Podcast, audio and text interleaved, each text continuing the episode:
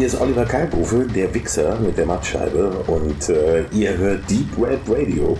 Schleratz, das schlechteste Radio aller Zeiten im Internet.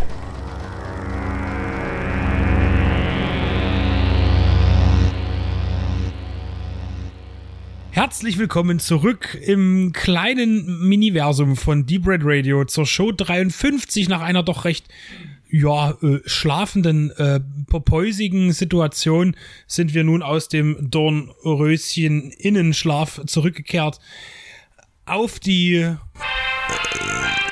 Timing ist alles. Es ist das eingetreten, was ich befürchtet habe. Jetzt sitzen die schon unten dort hinten. Oh. Ja. Wenn der monatliche Bierlieferant kommt, wird alles stehen und liegen gelassen. Willkommen bei Deep Radio. Wir sind eigentlich immer noch quasi in der Sommerpause. Ungefähr ein Drittel, zwei Drittel des Teams ist, oder die Hälfte ist nicht verfügbar. Ich sitze mit Benedikt allein in seiner Man Cave, die immer mehr mutiert, dank diverser Actionfiguren und anderes Gedöns. Oh, der Herr kommt wieder. Ha, ja, wo war ich stehen geblieben? Mit der Begrüßung. Und die haben wir schon hinter uns gebracht. Genau. Ähm, ja. Äh, soll ich weitermachen? Ja, So, ja, gut, ja. dann mache ich weiter.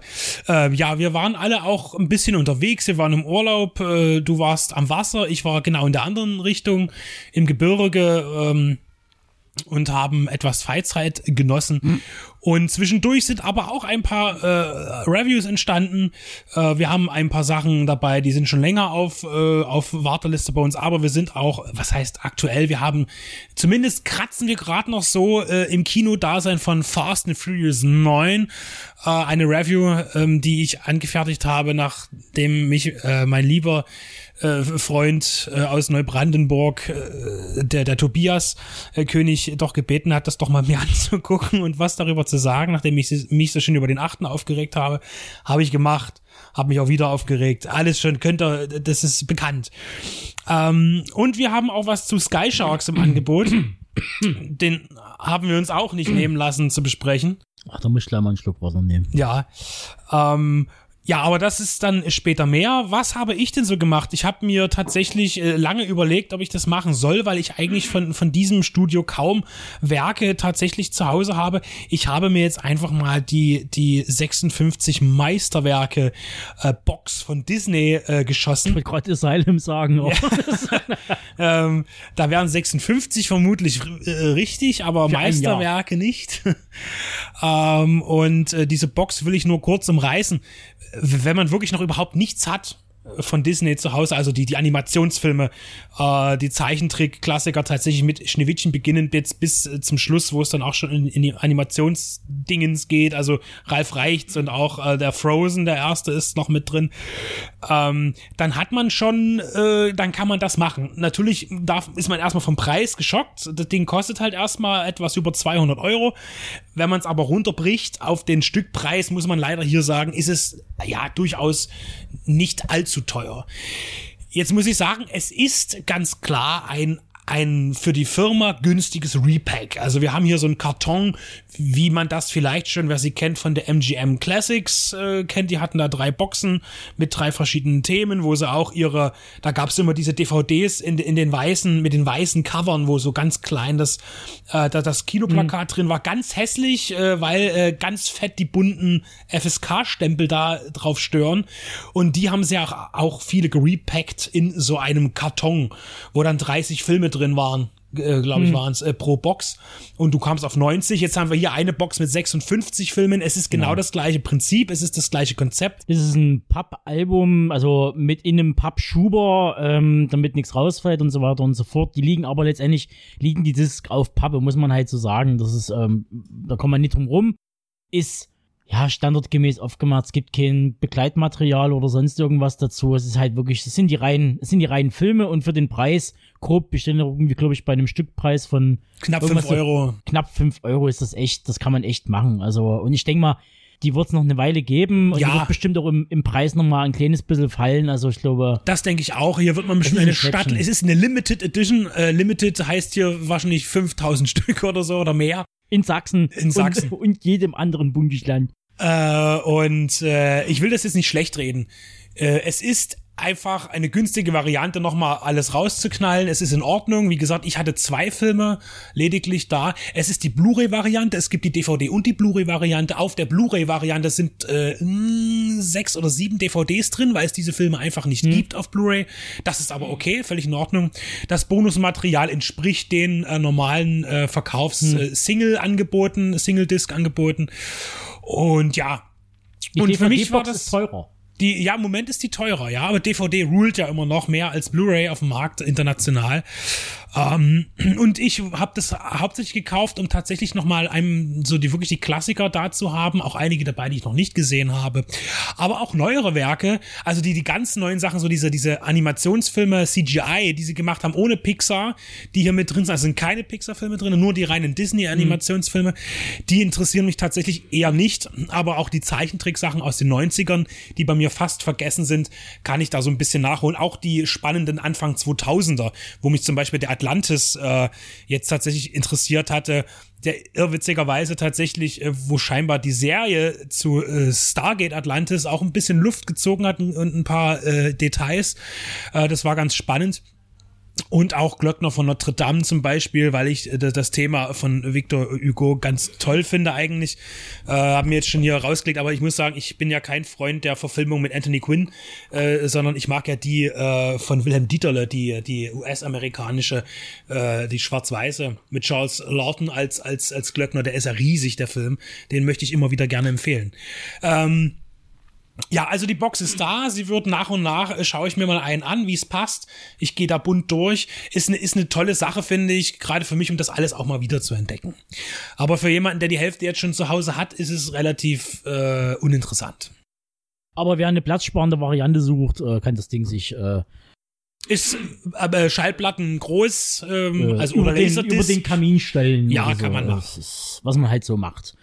Ja, ansonsten, ja, bei mir war jetzt auch nicht so wahnsinnig viel. Ich habe jetzt äh, nie großartig äh, eingekauft. Ähm, es waren jetzt äh, sehr mäßige Sommerangebote da und äh, in UK bestellen ist ja ist ja schon fast größenwahnsinnig, das zu tun. Also da kannst du ja einfach auch Geld die Elbe runterschmeißen, das ist, äh, kommt aufs Gleiche raus. Also hat man Dann kommt es an in Hamburg bei der Comic Cave, von denen ich aber noch meinen Predator erwarte demnächst. Ja, ich krieg auch noch so ein paar Sachen von anderen Leuten, äh, Space-Figuren zum Beispiel. Aber die liegen im Lager, im Langzeitwartelager und ähm, die gehen erst raus, wenn alles zusammen ist. Wie dem auch sei, ich habe äh, viele gute und viele schlechte Filme gesehen. Filme, die auch schon andere Kollegen besprochen haben. Ich will mal so ein paar Titel nennen, wie zum Beispiel Blood Red Sky, deutscher Netflix ähm, Horror-Actioner. Stellt euch einfach Snakes on the Plane vor, nur ohne Schlangen und mit Vampiren. Es klingt jetzt gerade arg, arg übel. Der ist schon, der ist schon okay, okay, okay, okay. Der ist ein bisschen zu lang und ähm, ja, und ähm, passt ja. doch gut zu Sky Sharks irgendwie gerade, oder? Nee, nee, da ist dann wirklich die Qualitätskurve bei Blood Red Sky, das ist dann so, das wäre ja quasi schon, das ist ja schon, das ist schon fast göttlich. Und zu dem anderen hörte dann noch was. Nee, aber ich glaube halt so Sachen, ich habe mir diese Fear Street 3 äh, Trilogie da an, angetan, die mich so mäßig begeistert hat, wer wenig Filme schaut, konsumiert, also weniger als wir wahrscheinlich, äh, so in der Runde oder äh, der, der fährt mit den Sachen vielleicht ganz gut, der findet noch so ein paar Reminiszenzen bei Fear Street, gerade ähm, der zweite Teil davon, 1978 heißt der, ähm, der spielt ja auch, glaube ich, in dem Crystal Lake Camp aus äh, Jason der 13. Teil 6 äh, haben sie quasi an Originalschauplätzen gedreht und natürlich halt, das ist eine Slasher-Trilogie mit ein bisschen Mystikum und äh, Fantastikum im Hintergrund, äh, wie man es halt so kennt. Aber der, ja, es ist, es, es ist für ein neueres Publikum. Ist einfach so. Kann man machen, was man will.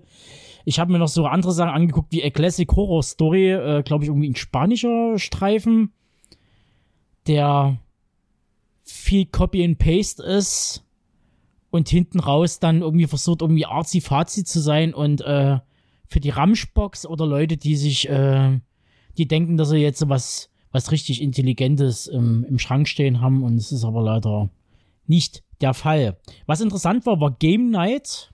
Der war sehr witzig anzuschauen. Ich komme leider gerade auf den Hauptcast äh, nicht, ähm, da, da hier der Benedikt, der hatte mir letztens mal einen Film, glaube ich, letztes Jahr ausgeliehen über diesen Buchstabierwettbewerb. Äh, wie hieß er hier, der Hauptdarsteller? Ähm, ich glaube, also mit, mit Jason Bateman. Genau, der spielt da auch mit äh, in Game Night. Und Bad Words heißt der, glaube ich, den, den, den ich äh, dir gegeben Ja, genau, genau. Und es geht halt irgendwie um Pärchen, die sich irgendwie treffen, um halt irgendwie Spieleabende zu machen und äh, alle sind sehr energisch dabei, tun scheinbar heimlich üben, um die anderen dann immer auszustechen, wenn dann wieder hier äh, äh, Spielbrettabend ist und irgendwann mal taucht von unserem Hauptprotagonisten äh, sein Bruder auf mit einem fetten Wagen und sagt so, ey, ich euch jetzt das, das geilste Game der Welt und so weiter und so fort und ihr müsst nur da sitzen. Interaktives Game. Im wahrsten Sinne des Wortes, the game. Nur dass es dann hinten raus halt äh, sehr ausufert und was äh, den ein oder anderen Twist hervorbringt. Äh, der war schon sehr unterhaltsam, vielleicht doch ein halbes Stündchen zu lang, aber das ist okay. Ich habe auch F9 gesehen. was soll ich sagen? Ein Honda im Weltraum. Ja, das ist das, was ich ausgespart habe. In, das, das in hast Review. du ausgespart. Ja. Ich sag mal so, ich habe zum Benedikt gemeint, so, wenn man den Plot nach dem ersten Fast and Furious dem Studio gepitcht hätte, die hätten dich in einer Zwangsjacke rausgeworfen.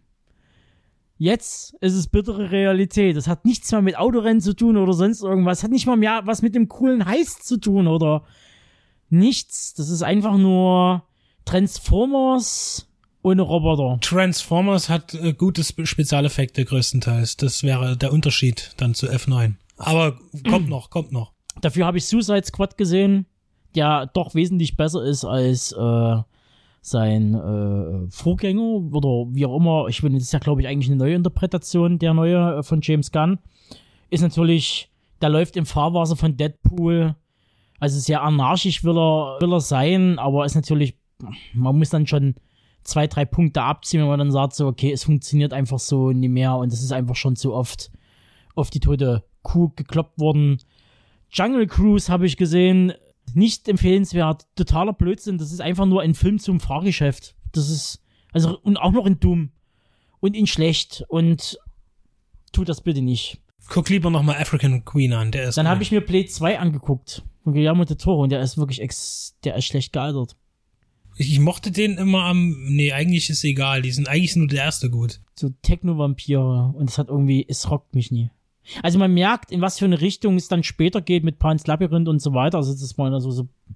Aber nee, es, es rockt mich dann doch einfach nie. Und dann ging es halt los. Ich gesagt so, okay, wir gucken im Wechsel die Resident Evil Reihe der Benedikt verzieht gerade das Gesicht. Und zwischendurch immer, äh, zwischendurch die, die, die historischen Filme von äh, Bernd Eichinger, also der Untergang und Bader-Meinhof-Komplex im Wechsel. Underworld, das andere. Ja, aber, gut, aber dann, Untergang, Underworld, ja, gut. Dann, dann bevorzuge ich aber Underworld. Ja, wenn man kriegt das auch mit, dass das Underworld ist dann doch immer so ein halben Punkt besser oder ein Punkt besser als äh, Resident Evil und es, ähm, aber wir haben den ersten Underworld angeguckt, der geht zweieinhalb Stunden, der hört einfach nicht auf. Was stimmt denn mit den Leuten? Nee. Also er sieht natürlich wesentlich besser aus und äh, ähm, der hat, glaube ich, das fast gleiche Budget gehabt wie Resident Evil 2 Apocalypse, aber das, aber das ist, ist Apocalypse sieht so billig aus. Und wenn ich überlege, dass zwei Jahre später Shaun of the Dead rauskam, der so viel besser aussieht und selbst der, der Dawn of the Dead, der wahrscheinlich auch das gleiche Budget hatte wie in Apocalypse, auch wesentlich besser aussieht. Also ich weiß nicht, Paul W.S. Anderson. Ich finde, dass das Len Wiseman, ähm, der ja den äh, Underworld ah, nee. inszeniert hat. Jetzt muss ich auch noch sagen, ach scheiße, der Resident Evil Apocalypse ist ja gar nicht von Nee, ich glaube, ich weiß gar nicht von, das von, ist von wem. irgendeiner anderen Pfeife. Der hat er dann ab drei wieder losgelegt, ja. Aber ich, ähm, äh, äh, der, der, der dritte ist ja von Russell Morkai inszeniert worden von Resident Evil. Das ist auch der einzige, den ich immer irgendwie gut fand. Aber äh, Len Wiseman finde ich, äh, der hat ja so ein bisschen, weiß nicht, der ist ja so verschwunden irgendwie. Weil ich finde auch, da, da hacken immer viele auf mir rum, aber ich finde auch den Stopp langsam 4 nicht schlecht. Ich finde es ein gutes Beispiel für einen der besseren Actionfilme im, im, im Abgang des Actionfilms, weil er noch äh, sehr viele Modelltricksequenzen hat und ein, ein teures CGI ist sichtbar gut kombiniert. Der ist definitiv besser als Teil 5. Ja, ist ja, keine die- Kunst. ja, natürlich, äh, aber ähm, äh, sei es drum. Äh, ich mochte die die die äh, Underworld-Reihe, die habe ich sogar da, aber Resident Evil nicht.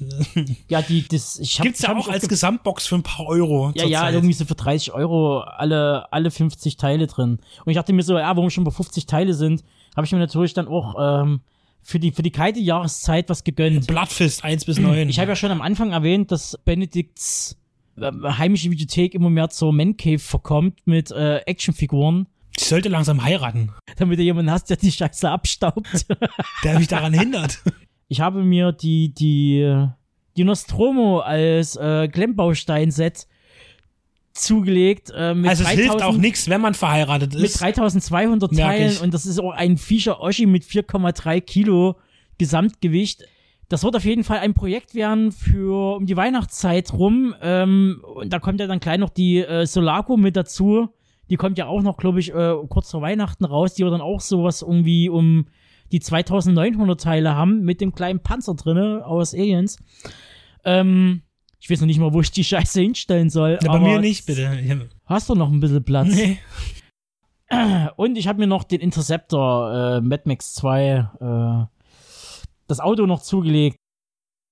Ja, äh, und was ich noch gesehen habe, was ja übelst abge, abgeledert wurde, den ersten Teil, äh, fünf Folgen Masters of äh, Universe Revelation, wo Kevin Smith ja von vielen Leuten angetragen wurde, bitte in den Leib seiner Mutter zurückzukriechen, sich selbst nochmal rückwirkend abtreiben zu lassen. Ja, bei so schlechten Kritiken, da sind wir auch schon wieder bei, bei eigentlich, äh, bei, bei S- Sky Sharks gelandet. Wir landen immer irgendwie Ja, äh, aber bei dem Thema. Äh, Masters of Universe ist gut. ja, Aber der Amerikaner ist halt, äh, die, die sagen so, ja, das ist die haben mir meinen He-Man kaputt gemacht. Und man so, ja klar. Da kommt jetzt Netflix zu dir nach Hause, reißt dir deine Filmation-Serie aus den, aus, den, aus den 80ern aus dem Regal raus und ersetzt die durch die neue Netflix-Serie und du musst jetzt immer von fortan dieses eine Ding gucken. Wenn man sich mal richtig bespaßen will, dann guckt man sich auf YouTube diverse Kommentare dazu an, die Leute da vorbringen und äh, gemacht haben und äh, von der von der toxischen Altmänner-Gesellschaft wollen wir schon gar nicht reden, die da sich von Frauen, fürchtet. da bekommt man was geboten für die Ohren, für die Augen, dass man davon ungefähr 80% äh, reinstreichen darf, dass das Leute sind, die gerne auf den Hype-Hass-Train aufspringen wollen und auch gerne mal im Rampenlicht stehen und äh, wenn die alle anderen das scheiße finden, dann finde ich das ist auch scheiße, hab nach einer Folge ausgemacht und finde gleich die ganze Serie kacke. Es ist so hohl, es ist so dumm und das ist. Und ich habe so, nein, man muss vielleicht doch mal einfach ein Produkt auch zu Ende gucken, um wirklich eine adäquate Meinung abgeben zu können. Das haben wir zum Beispiel bei Sky Sharks gemacht. Wir haben das Ding nie nach fünf Minuten beendet.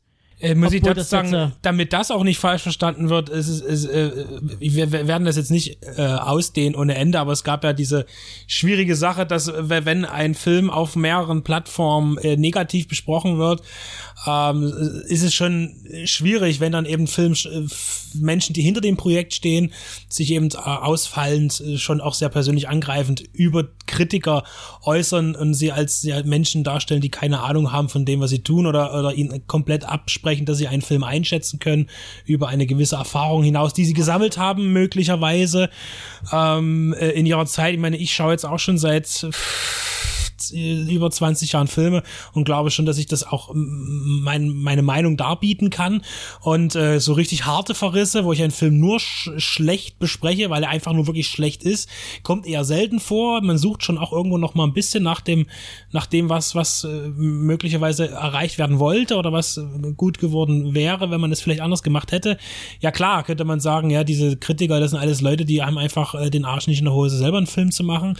Sehe ich nicht ganz so, denn denn es gibt einfach Talente, die hat man nicht und die haben halt andere. Aber es gibt eben auch Leute, die haben kein Talent, Filme zu machen.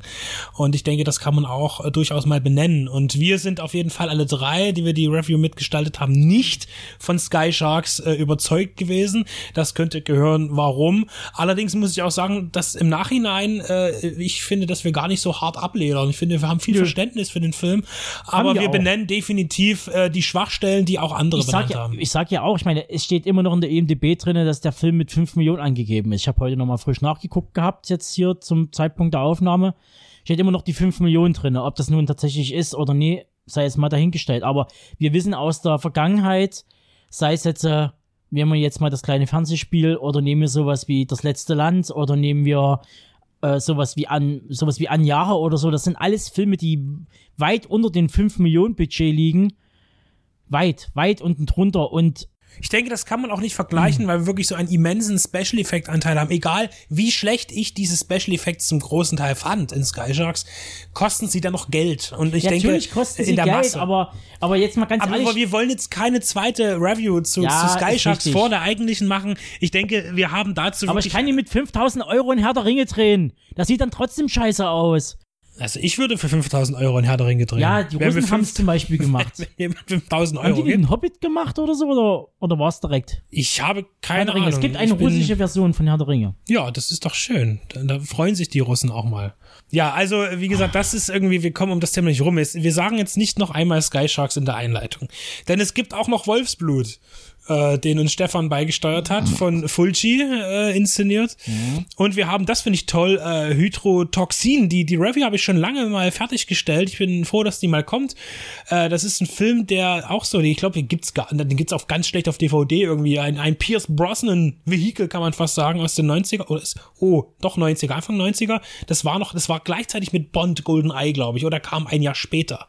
Da gab's ja auch, ähm, äh, das ist ein ganz toller Film, wo er so, so ein Bomben Entschärfungstypen da spielt, der natürlich ganz, ganz schlimme Dinge zu erleben hat. Ich finde ein richtig geiler Actionfilm, der irgendwie voll, voll unter Radar läuft. Und Pierce Brosnan, einfach charmant, super.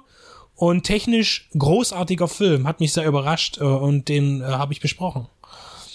Und jo. auch anlässlich äh, der letzten Erscheinung der, der äh, Besprechung der, der Wrong Turn-Reihe, wie ich da schon angekündigt habe, ja, jetzt auch von Konstantin Film ist der Reboot da und auch der ist bei uns besprochen.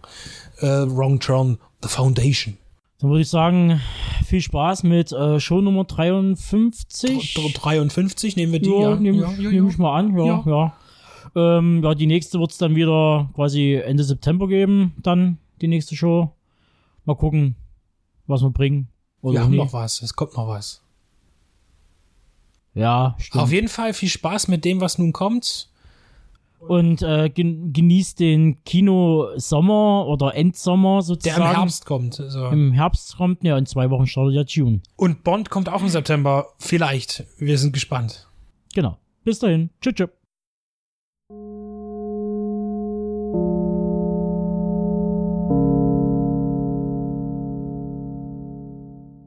Fast and Furious 9. Ich weiß gar nicht genau, wo ich da aufhören soll. Aber anfangen will ich eigentlich gar nicht. Fast and Furious 9 ist der Film, der zumindest in Deutschland äh, bei der Wiedereröffnung der Kinos nach einer langen Corona-Pause das Zugpferd darstellte. Für Blockbuster Popcorn Entertainment. Und nach ja, was Fast and Furious sich entwickelt hat, das ist ja nun bekannt gewesen, auch in den letzten zwei, drei Filmen, auch in dem Spin-off mit Hobbs und Shaw, dass es sich hier nur noch um eine Plastikhülle handelt, die mit Schauspielern aufgefüllt wird. Denn mit Actionfilmen hat das alles gar nichts zu tun und hatte es eigentlich auch nie. Ähm, ich habe mir tatsächlich in der letzten Zeit mal wieder ein paar Fast and Furious Filme angesehen, zum Beispiel eben den ersten äh, von Rob Cohen, der tatsächlich noch ziemlich gut funktioniert für mich. Und äh, den, den zweiten, da geht es ja so bergab, aus verschiedenen Gründen, weil es gab ja dann auch Probleme, dass Vin Diesel auch nicht mehr wollte und dann erst später wieder einstieg. Und äh, aber hier zeigt sich schon, wie, wie lieblos eigentlich das Thema behandelt wird, um das es eigentlich geht. Also im zweiten Teil wusste man schon gar nicht mehr, was man eigentlich machen sollte. Irgendwas mit Autos. Und das ist ja das Thema Fast and Furious. Äh, da geht es ja eigentlich zum einen um Autos, um Auto-Action und zum anderen ja um das Konstrukt der Toretto-Familie und dem Freundeskreis, der natürlich dann in Teil 2 und 3 ja äh, nicht vorhanden war, nachdem dann Vin Diesel sich hat ähm, äh, wieder zurückbesonnen und dann ab dem Teil 4 wieder stetiges Mitglied war, nachdem er im dritten Teil dann äh, einen Cameo-Auftritt hatte zum Ende hin. Und der sowas schon andeutete. Das Problem war tatsächlich, dass schon im ersten Teil, aber noch nicht so hart, aber dann im zweiten schon sehr deftig und dann immer weiter, immer mehr CGI Einzug erhielt schon sehr zeitig. Ähm, und hier ist das Problem, dass äh, Action und, und, und, CGI passt eben nicht zusammen, nicht im realtechnischen Bereich. Ich rede jetzt nicht von Science Fiction, wobei dahin entwickelt sich ja Fast and Furious auch von Teil zu Teil irgendwie, sondern es soll ja eine reale physische Welt abgebildet werden, die ihren die auch gewissen physikalischen Gesetzen treu bleiben muss. Und ähm, wenn ich so einen Film drehe, der auf der Erde handelt, der von Autos und, und äh, Maschinen und ähnlichen handelt, dann muss das schon eine gewisse Kraft mit sich bringen. Und die Kraft entsteht nicht am Computer. Und viel schlimmer ist es, und das geht schon sehr zeitig los, schon in Fast and Furious 4, wo man ja das feierte, dass das alte Team aus dem ersten Teil zurück ist. Schon die erste Sequenz mit diesem rotierenden, stolpernden und explodierenden ähm, Tanklaster. Um Himmels Willen, das sah schon so schlecht aus, am Computer, komplett am Computer zusammengeranzt, dass ich mich frage, was ist da das Problem? Ja, die Szene ist so spektakulär, sie ist nicht umsetzbar. Dann frage ich mich aber, wie haben sie es bei Speed gemacht damals? Nun ja, äh, da kommt man von einem zum anderen. Das ist auch ein altes Thema. Ich langweile euch, äh, deswegen gehe ich da ein bisschen weg. Ich komm, muss aber ab und zu noch mal drauf rumreiten. Ich finde es spannend. Ähm, Im Vorfeld habe ich mir mich mit ein paar Sachen beschäftigt. Mich hat umgehauen, dass in der EPD äh, die Kritik von Frank Arnold unglaublich wohlwollend ist. Der kriegt, die, die Sternebewertung ist ja immer das eine, aber da dachte ich schon vier von fünf Sternen für Fast and Furious 9. Und ich wollte den Film eigentlich gar nicht sehen, aber dann musste ich ihn gucken. Und ich habe diese Kritik gelesen, die ist relativ kurz und gibt auch überhaupt nichts wieder. Darin steht nur eine kurze Inhaltsangabe und ansonsten, dass es ein paar Autoverfolgungsjagden gibt und keinerlei Worten zur Qualität und Glaubhaftigkeit dieses Franchises in der Weiterführung. Das ist mir auch bei anderen Sachen in dieser Zeitschrift, in der aktuellen Ausgabe, die ich habe, in der ähm, August 2021 aufgefallen, dass viele doch wirklich mäßige Act sogenannte Action-Blockbuster sehr wohlwollend besprochen werden. So normalerweise ist es immer sehr durchmischt, aber in der Gesamtbetrachtung gibt es nur einen Film in der Komplettausgabe, der schl etwas schlechter bewertet wird. Ich habe irgendwie das Gefühl, dass hier einfach die EPD äh, sagt, wir wollen das Kino stärken, egal was für Filme kommen, die Leute sollen die sehen. Also halten wir uns zurück. Das ist mein Gefühl. Naja. Nun habe ich F9 gesehen oder F9. Also der Film führt sich ja unter den verschiedensten Titeln. Bei der IMDB hat er aktuell eine stabile 5,5 und die hat er sich auch redlich verdient. Äh, inhaltlich, ähm, ja, es ist das gleiche wie immer. Es ist interessant, dass vom ersten Teil von illegalen Straßenrennen dann irgendwann geht man noch weiter, dann im vierten lebt man dann davon, Benzin zu klauen. Also alles noch so, so Outlaw-mäßig. Und dann mit jedem weiteren Teil äh, äh, verpflichtet man sich als Team, das mittlerweile auch äh, Hightech-affin ist und Satelliten hacken kann und sonst was alles, zu einer Agententruppe. Und genauso ist auch Fast and Furious 9 ein Agentenfilm im Eigentlichen, schon wie Teil 8 und 7.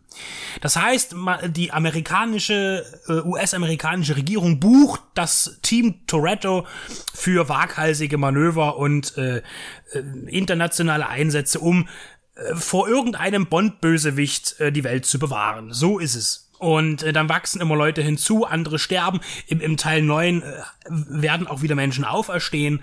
Der im, im realen gestorbene Paul Walker, dessen Rolle des Brian, ist ja aber nicht in dem Franchise gestorben, sondern einfach ausgestiegen. Das ist sehr nützlich. Da kann nämlich jetzt Dominic Toretto äh, seinen Sohn abgeben, äh, fiktiv in diesem Zeitvakuum bei, bei Brian ähm, und kann derweile auf Jagd gehen nach seinem Bruder. Äh, der wird nämlich hier im neunten Teil einfach mal so eingeführt und da sieht man, dass die Leute einfach gar keine Ahnung mehr haben. Fast and Furious hat sich ab Teil 7 unglaublich gut verkauft. Davor war das ein bisschen schleppend immer im Kino. Der, der Heim, die Heimkinoauswertung und natürlich Lizenzverkäufe an Fernsehen und dann später auch Streaming-Anbieter bringt einen Haufen Kohle, klar. Aber im Kino waren die Filme immer eher mäßig, weil sie auch sehr teuer waren. Und jetzt ist es so, dass hier in dem, in dem neunten Teil, äh, es ist einfach, äh, man weiß, es verkauft sich ganz gut, aber wir wissen eigentlich gar nicht, was wir erzählen wollen. Also machen wir irgendwas. Und da hilft es auch nicht, dass man immer wieder Justin Lin reinholt als Regisseur, was ich auch nicht verstehe, warum das dann so, so ein wirklich im Endeffekt ein schlechter Film geworden ist, weil er kann ja auch anders. Ein kleiner Lichtblick war ja Fast and the Furious 5 dann aber mit der 6 wieder bergab. Äh, Justin Lin hat ja auch den dritten Teil der neueren Star Trek-Reihe, den, den Beyond, gemacht und, und den fand ich ja super. Da sieht man aber auch, wo die Produktionsunterschiede liegen. Also tatsächlich sieht auch Fast and Furious 9 richtig billig aus. Äh, die Effekte sind wirklich schlecht. Und äh, je, jeder Stunt, jeder Stunt in diesem Film, egal was es für einer ist, ist computerunterstützt. Und das kann es nicht sein. Also das ist ja auch dieses Modell jetzt, wir, wir machen tatsächlich vor Ort einen physischen Effekt und äh, erweitern den dann durch Computereffekte, aber ganz schlecht, sodass der Effekt eigentlich ohne das Zutun sogar vielleicht sogar funktioniert hätte. Nein, aber die Computerspielgeneration, so scheint es mir, muss eben befriedigt werden. Es muss aussehen wie in einem Computerspiel. Und wenn ich ein Computerspiel spielen will, dann spiele ich ein Computerspiel. Und wenn ich einen Film gucken will, gucke ich einen Film. Also der Unterschied ist klar erkennbar. Äh, für mich als Filmliebhaber. Also hier wieder bestimmt 150 Millionen mindestens äh, verballert. Wohin, das weiß niemand so genau. Also, wir graben also auf Zwang einen Bruder heraus. Wir beginnen die eine Rückerzählung 1989. Äh, Dom ist halt äh, sein jüngerer Bruder mit Jacob, arbeiten für mit seinem Vater auf einem NASCAR, in einem NASCAR Racing Team, äh, Team Toretto. Und ja, jetzt ist es so, dass mutmaßlich Jacob am Tod des gemeinsamen Vaters schuld ist und deshalb hat man sich getrennt und jetzt kommt man erst wieder zusammen. Ja, das Familie, ist das Wichtigste, das hört man die ganze Zeit wieder in diesem Film. Unaufhörlich wird das vorgebetet. Äh, und da ist es dann verwunderlich, dass äh, Dom seinem Bruder nie verzeihen konnte. Der hat sich dann so ein bisschen in böse Gefilde bewegt, äh, arbeitet für irgendein Otto, der heißt da wirklich so, ist der Sohn eines Terroristen, äh, eines Diktatoren, Entschuldigung, und wird dadurch zum Terroristen, nutzt äh, die, die Gelder des Vaters. Was, welches Land? Der sieht halt wirklich aus wie so ein Mitteleuropäer, ich weiß nicht, äh, wo sein Vater da Diktator ist. Das wird nicht erzählt. Ähm, ja, und jetzt kämpft äh, Dominic Toretto gegen seinen Bruder, der mitverantworten möchte, dass die Erde neu geordnet wird durch ein satellitengestütztes, äh, alles über alle Computerprogramme der Welt überschreibendes super Megasystem, das Kurt Russell verloren hat, der auch ganz kurz auftritt und mal kurz in die Kamera sprechen darf für eine Sekunde. Ja, hin und her. Es ist ein riesengroßes Ding. Es muss gelöst werden. Das Problem muss weg. Und am Ende müssen alle zum Abendbrot am Tisch sitzen und die äh, Corona trinken, äh, beten und sich dann Maiskolben und Hähnchenschenkel reinziehen. Das ist das Konzept von Fast and Furious 9. Das Konzept Action ist definitiv hier nie verstanden worden, in der ganzen Reihe nicht. Das ist mir schon aufgefallen, wenn ich einen Autofilm drehe, wo es darum geht, coole Karren zu zeigen, gute Sounds äh, hörbar zu machen, dann mache ich einen Film anders. Ich denke, das haben wir gelernt bei vielen Filmen, sei es nun Bullet oder sei es Dirty Mary, Crazy Larry oder was auch immer. Oder Fluchtpunkt San Francisco. Die Autos rasen einfach nur so vorbei bei Fast and Furious. Wir sehen die Autos gar nicht mehr. Im neunten Teil ganz schlimm. Man sieht eigentlich kein Auto die ganze Zeit. Es ist so schnell geschnitten oder es ist so dunkel oder es wird eine Menge von CGI-Rauch über irgendein Szenario gelegt, dass man gar nichts mehr sieht. Das gilt auch für die Kampfszenen. Da spart man sich auch Stuntmen oder den Schauspieler am Set, wenn man einen Film so dreht. Ähm, das heißt, ich sehe das Auto nicht, ich sehe nicht, wie es fährt. Und das Schlimme ist, die Kamera steht niemals still. Es gibt diese These oder auch ein Gesetz, und das ist auch tatsächlich wahr, wenn Action auf der Leinwand zu sehen sein soll, muss die Kamera stillstehen. Natürlich ist es gut, wenn man mal eine Kamera an ein Auto montiert und dadurch eine Verfolgungsjagd sichtbar mitmacht. Das ist ein toller Effekt. Kann man machen. Es sieht gut aus. Aber prinzipiell sollte man die Kamera still stehen lassen, wenn irgendwas passiert. Einfach mal eine Einstellung zeigen, wie ein Auto näher kommt, vielleicht verfolgt von einem anderen, um eine Kurve fährt, durch ein Areal. Einfach mal zeigen, zwei, drei Einstellungen machen und dann zusammenschneiden. Nein, das geht nicht. Die Kamera muss immer in Bewegung sein, immer da sind, immer wackeln. Und ähm, dadurch sieht man nichts. Nicht so, wie es sein sollte. Das heißt, der Genuss an einem Actionfilm kommt hier nicht zum Tragen und schon gar nicht, wenn man Automobile mag. Was war denn Fast and Furious Number One für ein Ding? Da haben alle angefangen, sich Rallye-Streifen für ihre Ford Fiesta zu kleben. Das war ja ein Riesenhype. Und da geht das auch noch. Aber schon im zweiten Teil wurden die Autos teilweise durch CGI ersetzt, bei bestimmten Verfolgungssequenzen in Städten und ähnlichen. Ja, da muss man eben mal eine Straße absperren. Die Filme kosten genug Geld. Und da wird wirklich an den falschen Stellen gespart. Dass das, das, das eigentlich ekelhafteste an Fast and Furious 9 ist, dass die Eingangssequenz, das heißt, wenn das Label kommt, es ist ein Universal Franchise. Die bringen das echt fertig, das alte Label zu zeigen aus den 90ern. Das hat ja Universal immer gerne gemacht oder die Regisseure können sich da entscheiden, äh, wenn es thematisch passt, dass man eben die verschiedenen Globen zeigt, ja, ähm, oder wie noch das Flugzeug um den Globus fliegt und dadurch den Universal-Schriftzug hinter sich herzieht, wie in den 40ern oder 50ern oder in den 80ern, wo die beiden Ringe auftauchen und der äh, die, der Planet Erde langsam sichtbar wird und sich das Universal herausprägt. Dann kam, wie gesagt, in den 90ern das, die neue Symbolik, die ja jetzt so beibehalten wurde, aber schon zweimal wieder neu gemacht wurde. Und man besinnt sich hier darauf und zeigt das 90er-Label von Universal. Warum? Was will man damit generieren? Ich dachte mir, oh, vielleicht, vielleicht wollen sie ja, vielleicht machen sie ja wieder was Handfestes, was Richtiges, gute Action. Nein, ähm, erklärt sich mir nicht alle Hoffnung verloren. Ja, was kann man sagen? Haufen Leute spielen natürlich wieder mit die bekannten Gesichter. Dann tritt John Cena neu ein in, in das Franchise, vielleicht auch wieder aus, der hier äh, Dwayne Johnson ablöst als Wrestler im, im, im Cast. Aber Jason Statham hat tatsächlich auch noch einen Auftritt äh, in der Post-Credit-Scene äh, und suggeriert hier den nächsten Teil, Nummer 10 dann, oder vielleicht aber auch schon das nächste Spin-off. Fast and Furious 9 ist ja, fast zweieinhalb Stunden mit Abspann. Langweilig ist das falsche Wort. Also es passiert ja immer irgendwie was, aber das, was passiert, ist nicht toll. Es ist nicht interessant. Es ist visuell absolut nicht beeindruckend. Es plätschert alles so dahin. Die Dialoge sind zumeist leider einfach nur peinlich, die Witze zünden leider nicht, weil es immer wieder auch die gleichen Witze sind. Witze, die sich ergeben aus bestimmten Personenkombinationen, die immer wieder miteinander zu tun haben in Teil 5, 6, 7, 8 und jetzt 9. Das ist immer wieder dasselbe.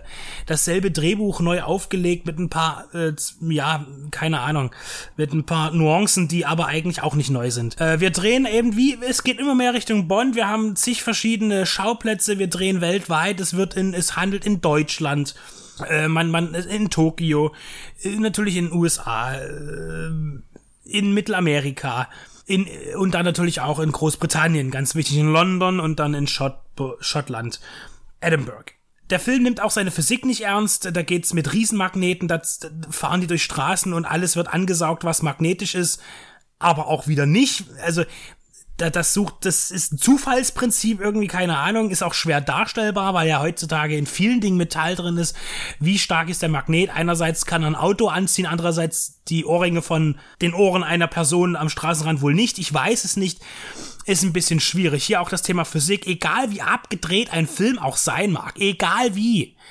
Er muss einer gewissen inneren Logik und Physik folgen, sonst macht er auch keinen Spaß. Und vielleicht hätte man einfach mal vom Gas treten müssen, auch gerade bei diesem Autofilm, denn durch die ganzen Geschwindigkeiten und die schnellen Schnitte und alles sieht man eigentlich nicht das, worum es am Anfang mal ging in der Reihe. Habe ich das erwartet? Ja, natürlich habe ich das erwartet. Hat es mich neugierig gemacht durch die Kritik in der EPD? Ja, hat mich auch. Aber die Filmanalyse äh, von Schmidt äh, hat mich ja auch schon, äh, hat mir das schon klar gemacht, was da passieren wird. Und ähm, da decken sich auch die Meinungen. Wo soll das nur hinführen? Ich weiß nicht, wie oft ich es schon gesagt habe, der Actionfilm ist tot. Es gibt nur noch ganz selten, selten äh, Vertreter, die einem nicht ganz so schmerzlich aus dem Kino gehen lassen. Eher im B-Bereich gibt's da noch gute Sachen. Äh, ich gebe die Hoffnung trotzdem nicht auf. Es ist eben nur schade, dass hier absolute äh, Ahnungslosigkeit herrscht. Besonders auch in dem Konzept der Expanded Family ähm, haben wir sehr ausführlich vor einiger Zeit mal ähm, uns mit Lethal Weapon beschäftigt, wie gut das in diesen vier Filmen funktioniert, wie die, die Familie, die Entwicklung der Familie äh, gezeigt wird von Film zu Film.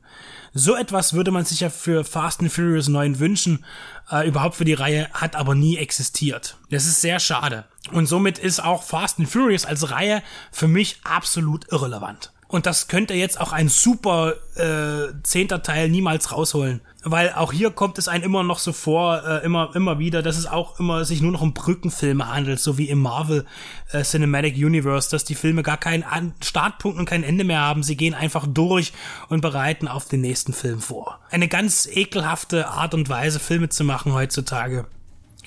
Aber das sind wohl die Entwicklungen. Und mir bleibt nur übrig, zu hoffen auf bessere Zeiten.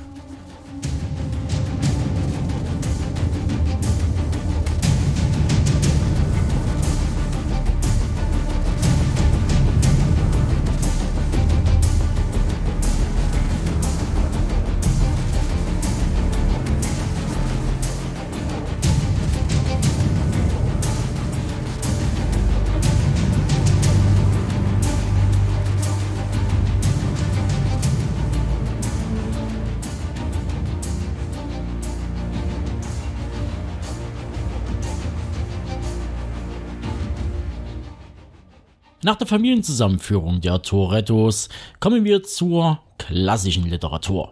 Um genauer zu werden, spricht Stefan gleich über die vierte Verfilmung des Abenteuerromans Wolfsblut aus der Feder von Jack London. Diese besagte Adaption stammt aber nicht, wie zu erwarten wäre, aus den Staaten, sondern ist eine europäische Produktion.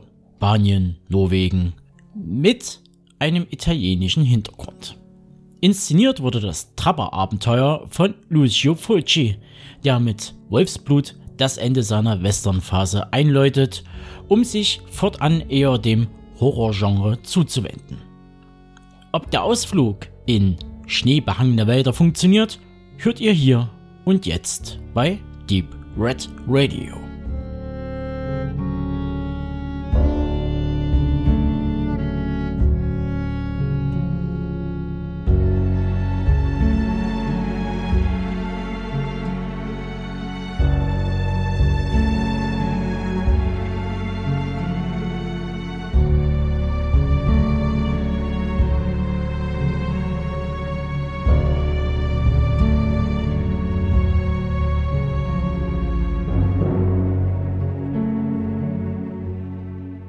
Tiere im Film sind ein beliebtes Thema seit Anbeginn des Kinos. Egal ob in animierter Form oder mit echten animalischen Protagonisten, sie können Freund oder Feind der Menschen sein oder bewegen sich in einer ambivalenten Zwischenstufe. Der Tier- bzw. Öko-Horror ist dabei ein eigenes Thema, worauf an anderer Stelle genauer eingegangen werden kann. Heute sind Catchy Names das Thema. Moby Dick oder Der Wal, wie Herman Melvilles epische Literaturvorlage im Deutschen noch hieß, 1956 von John Huston und mit Gregory Peck in der Hauptrolle virtuos verfilmt, oder wir haben die Protagonisten aus dem Dschungelbuch, mehrfach tricktechnisch animiert, beziehungsweise und oder mit echten menschlichen Darstellern kombiniert. Lassie und Flipper sind alte Kinderlieblinge, also als die alten Kinder waren, und die Klapperschlange ist genau wie Cobra die namentliche Vermittlung eines Actionhelden. Aber ich schweife ab. Wolfsblut im Original White Fang von Jack London aus dem Jahr 1906 ist ein unsterblicher Klassiker der Jugendliteratur. Der Abenteuerroman erzählt die Geschichte eines in der Wildnis geborenen Wolfshunds, der sich in ein zivilisiertes und an den Menschen gewöhntes Wesen wandelt. Das ist eine Umkehr von Londons Thema aus The Call of the Wild, Ruf der Wildnis von 1903. Eine anfängliche Begegnung zwischen hungrigen Wölfen und Menschen mit Schlittenhunden führt zur Geburt von Wolfsblut, wie er später durch die Menschen genannt wird. Nach dem verstärkten Kontakt zur Gesellschaft in einem kanadischen Reservat wird Wolfsblut schließlich gegen Alkohol an einen Veranstalter von Tierkämpfen in Alaska veräußert. Dort nimmt sich der gutherzige Whedon Scott des zuletzt schwer verwundeten Tieres an und pflegt es. Scott lässt sich schließlich von Wolfsblut bis in seine Heimat nach Kalifornien begleiten, wo die Geschichte mit der Geburt von Wolfsbluts eigenem Nachwuchs endet. 1973 adaptierte auch Genrelegende Lucio Fulci Londons Roman. Sein Wolfsblut, im Original Sanna Bianca, ist mehr rabiater Western als zugänglicher Abenteuer- oder Jugendfilm. Bereits hier hebt sich der Film von seinem Ursprung ab. Zwar implementiert auch London Elemente der Besiedlung Nordamerikas durch die Europäer im 19. Jahrhundert, etwa die Goldgräber in Alaska, doch ist sein Buch durch und durch Abenteuerroman. Während die früheren Adaptionen, allen voran die sowjetische Produktion Belly Click von 1946, eher in melancholischen Bildern der naturgegebenen Epik von Londons Geschichte huldigen, strukturiert Fulci sein Wolfsblut stark bewegungsorientiert und fast schon kartografisch. Die Frontier, die dem Western immanente Grenzregion, die den Übergang zwischen Siedlung und Wildnis markiert, wird hier nachhaltig visualisiert. Wiederholt erfassen Fulci und Kameramann Enrico Mencher natürliche Grenzlinien wie Flüsse, Wälder und Gebirgskämme, um den Zusammenprall von Wildnis und Zivilisation zu vermitteln. Hinzu kommen blutig grausame Szenen, die des Machers Verbindung zum Horrorfilm ebenso erkennen lassen wie den animalischen Jagdinstinkt der Titelfigur Entscheidend bei Fulcis beiden Wolfsblutfilmen sind die Darsteller und deren Konnotation sowie die Einbindung religiöser Symbolik. Beides verknüpft die Filme mit dem Italo-Western bzw. Fulcis eigener Herkunft. Als italienisch-französisch-spanisch-deutsche Koproduktion vereinen diese auch kommerziell sehr erfolgreichen Filme Größen wie Franco Nero, Fernando Rey, Werner Lisi, John Steiner und Raimund Hamstorff Nero spielte bekanntlich die Titelrolle in Corbuccios Django 1966 sowie kurz darauf in Fulcis indirekter Fortsetzung Django sein Gesangbuch war der Colt. Fernando Rey gilt noch über seinen Tod hinaus als einer der prägnantesten Darsteller des europäischen Kinos überhaupt. Er hatte beim Dreh von Wolfsblut bereits internationalen Ruhm erlangt, etwa durch seine Zusammenarbeit mit Louis Buñuel und seine Rolle in William Friedkins düsterem Polizeithriller The French Connection 71, der fünf Oscars gewann die besonders im Italo-Western etablierte Symbolik um religiöse Schuld und Sühne, um Folter und Gnade. (Ray etwa verkörpert in Wolfsblut die sehr wichtige Nebenfigur eines „ falschen Geistlichen “) wird in zahlreichen Sequenzen gekonnt vermittelt nun möchte ich noch auf die Nennung des deutschen Kultschauspielers Raimund Harmstorff kommen, der immer wieder eine Entdeckung wert ist. Harmstorff erlangte durch seine Hauptrolle in der 1971 veröffentlichten ZDF-Produktion Der Seewolf, ein sehr populärer TV-Vierteiler nach der Vorlage von Jack Londons gleichnamigen Roman, schnell Berühmtheit. Er blieb aber in den folgenden Jahren durch die Figur des vitalen Abenteurers gebrandmarkt, so dass er sich bis in seine spätere Karriere kaum aus diesem Rollenklischee befreien konnte seine wiederholten Auftritte als Kurt Janssen in Fulcis beiden Wolfsblutfilmen fiel just in dieses Raster. Entgegen dem großen kommerziellen Erfolg zeichnete sich eben auch jene Entwicklung ab, nach der die Konnotation mit einer bestimmten Rolle bzw. der künstlerische Wert des einzelnen Namens alsbald in eine Sackgasse zu führen schien. Franco Nero und Lucio Fulci etwa hatten beide lange Zeit mit den ihnen übergestülpten Klischeebildern zu kämpfen. Fulci besonders mit Beginn der 80er Jahre und dem schon bald höchst einengenden Image des Godfather of Gore. Doch im Vergleich zu Nero, der sich neben seiner Schlüsselrolle stets durch vielseitige Angebote behaupten konnte und noch heute erfolgreich aktiv ist, überschritten Fulci und Hamsdorf Ende der 90er die Pforten ins Jenseits. Häufig missverstanden und auch alleine gelassen. Sie teilen dieses Schicksal mit vielen verwandten Seelen aus dem Bereich der Künste und es ist nachdrücklich an der Zeit, ihren Wert neu zu begreifen. Ich wünschte, ich könnte erzählen, dass die aktuelle Home-Media-Veröffentlichung zu Jack Londons äh, Wolfsblut von Studio Hamburg ähm, sehr gelungen ist. Leider bin ich eines Besseren belehrt worden und möchte an dieser Stelle sowohl über die Ausstattung dieser DVD beziehungsweise auf die Ton- und Bildqualität ähm, der Darbietung des Films ähm, den Mantel des Schweigens legen. Wer noch mehr zu äh, Lucio Fulci und ähm, Tierrollen lesen möchte, dem kann ich äh, das Buch Fulci Filme aus Fleisch und Blut, erschienen im Deadline Verlag, wärmstens ans Herz legen, wo ich mich eingehend auch mit The Black Cat, die schwarze Katze, Fulcis Edgar Allan Poe Adaption beschäftigt habe. Und jetzt wünsche ich trotzdem viel Spaß mit tierischer Unterhaltung à la Fulci und Jack London.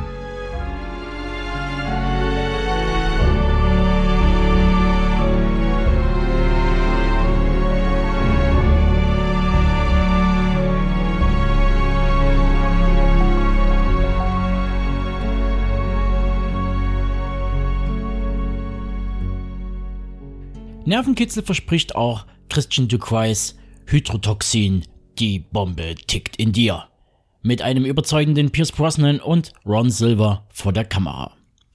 Jack Summersby lobte sogar den Film für dessen Regie und Leistung der Schauspieler. Ob dem so ist und wie es so bei den Sprengstoffexperten des FBI zugeht, verrät euch nun der Benedikt.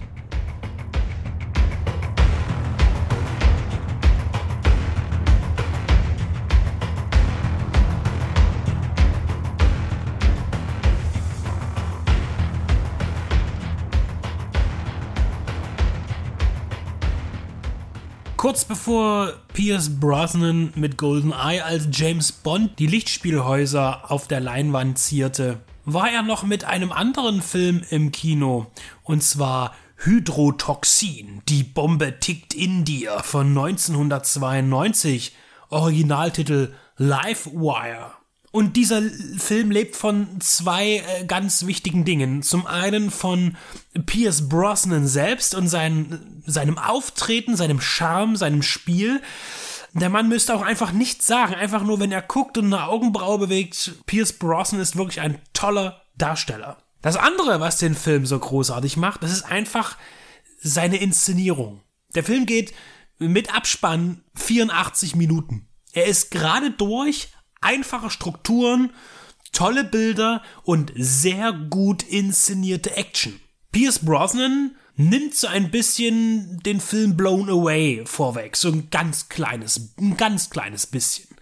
Er ist ein Mann, der arbeitet fürs FBI, er entschärft Bomben und trifft auf eine Anschlagsserie, die ihn und seine Kollegen so ein bisschen grübeln lassen.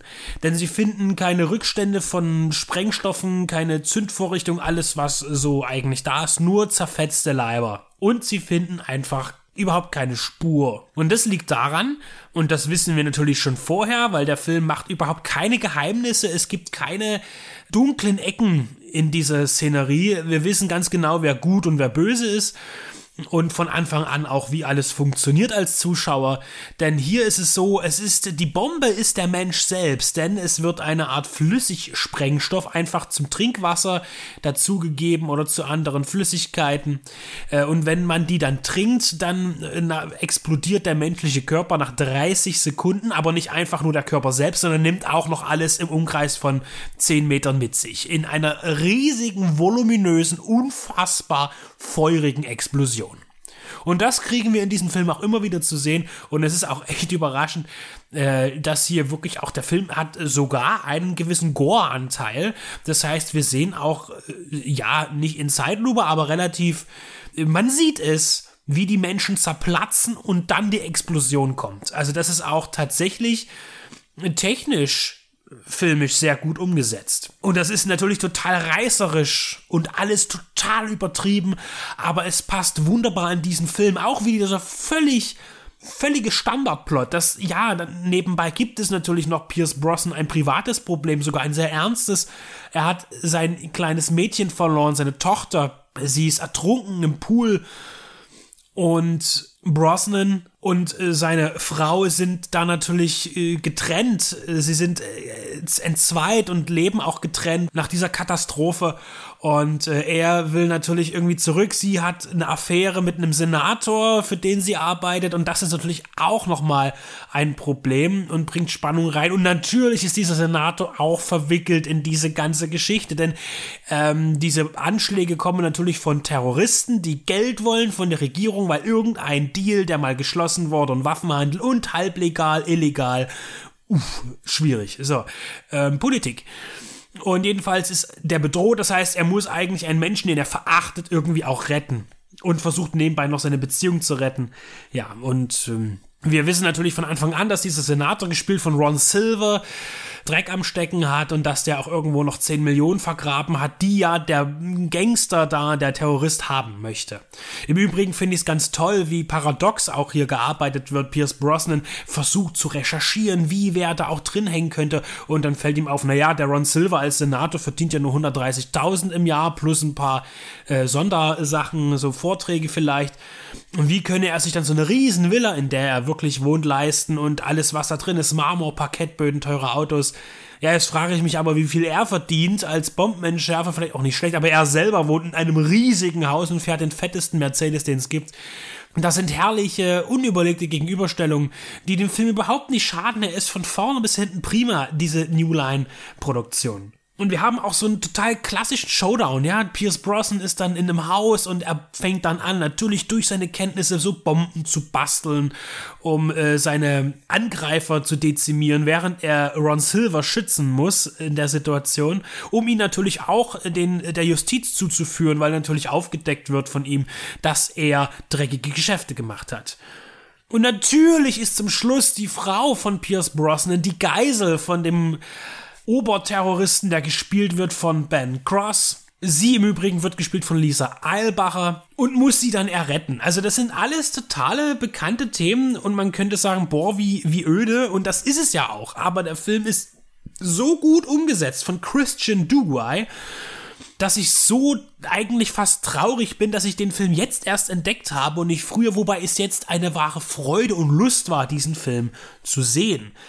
Fürs Heimkino ist er leider irgendwie nicht so geeignet. Es gibt eine ganz böse DVD von Laser Paradise. Das ist äh, sowieso immer sehr schwierig, dieses Label.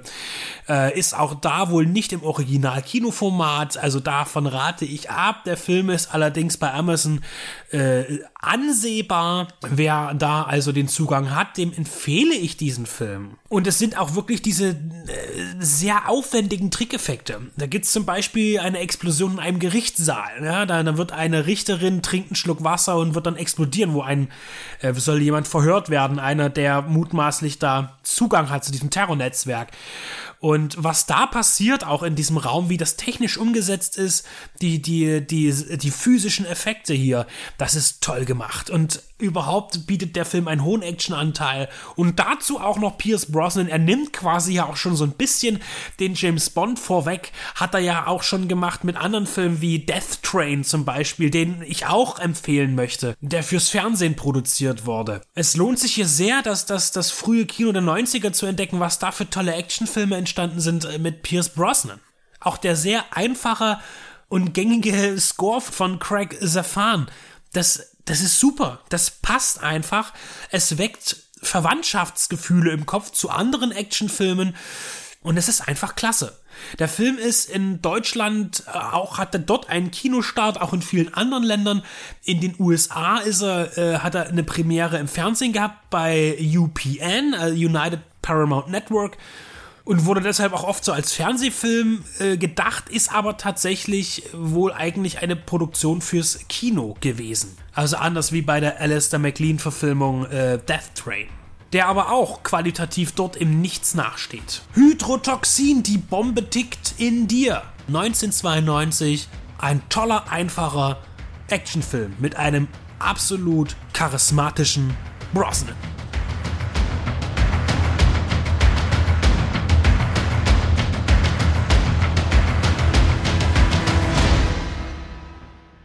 Ohne viele Worte, hier kommt unsere Besprechung zu Sky Sharks. Ton ab.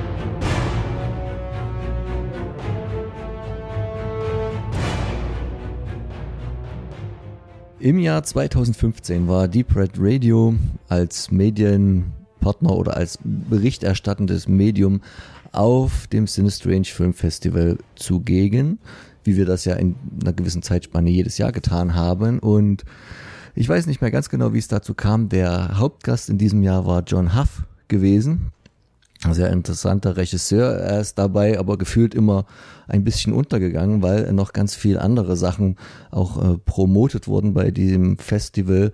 Nämlich so die ersten Produktionsfortschritte des Films eines der beiden Veranstalters, nämlich Mark Fese, der damals schon ein bisschen seinen Sky Sharks ähm, angepriesen hat. Da gab es so den ersten Trailer zu sehen auf dem Festival.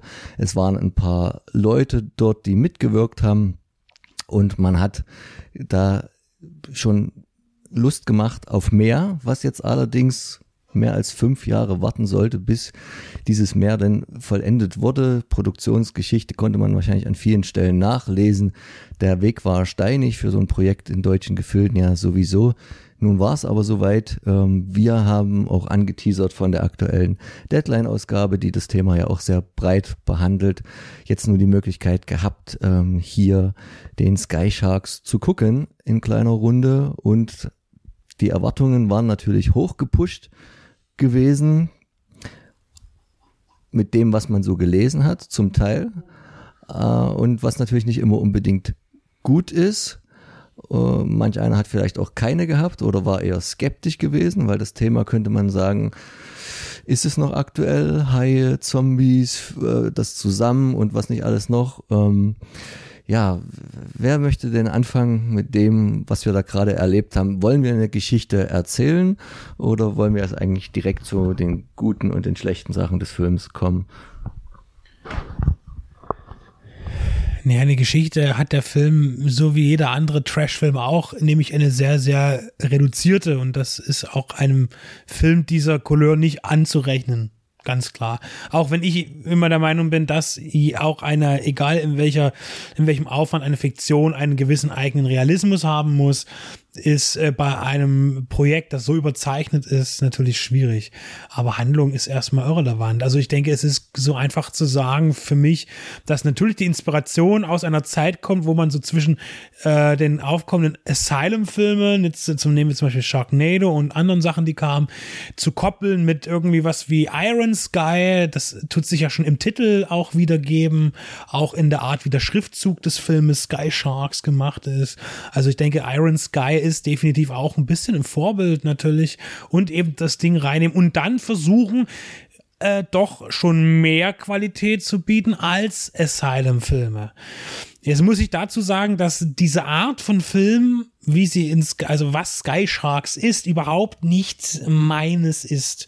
Ich mag Trash-Filme, aber ich bin so Purist, dass ich dann sage, sobald CGI in einem Film war, ist es kein Trash mehr. Also für mich ist alles, was Trash ist, gerne also so ab 2000 rückwärts bis äh, 1890 oder so.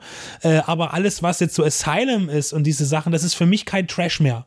Das hat mit Trash nichts zu tun für mich.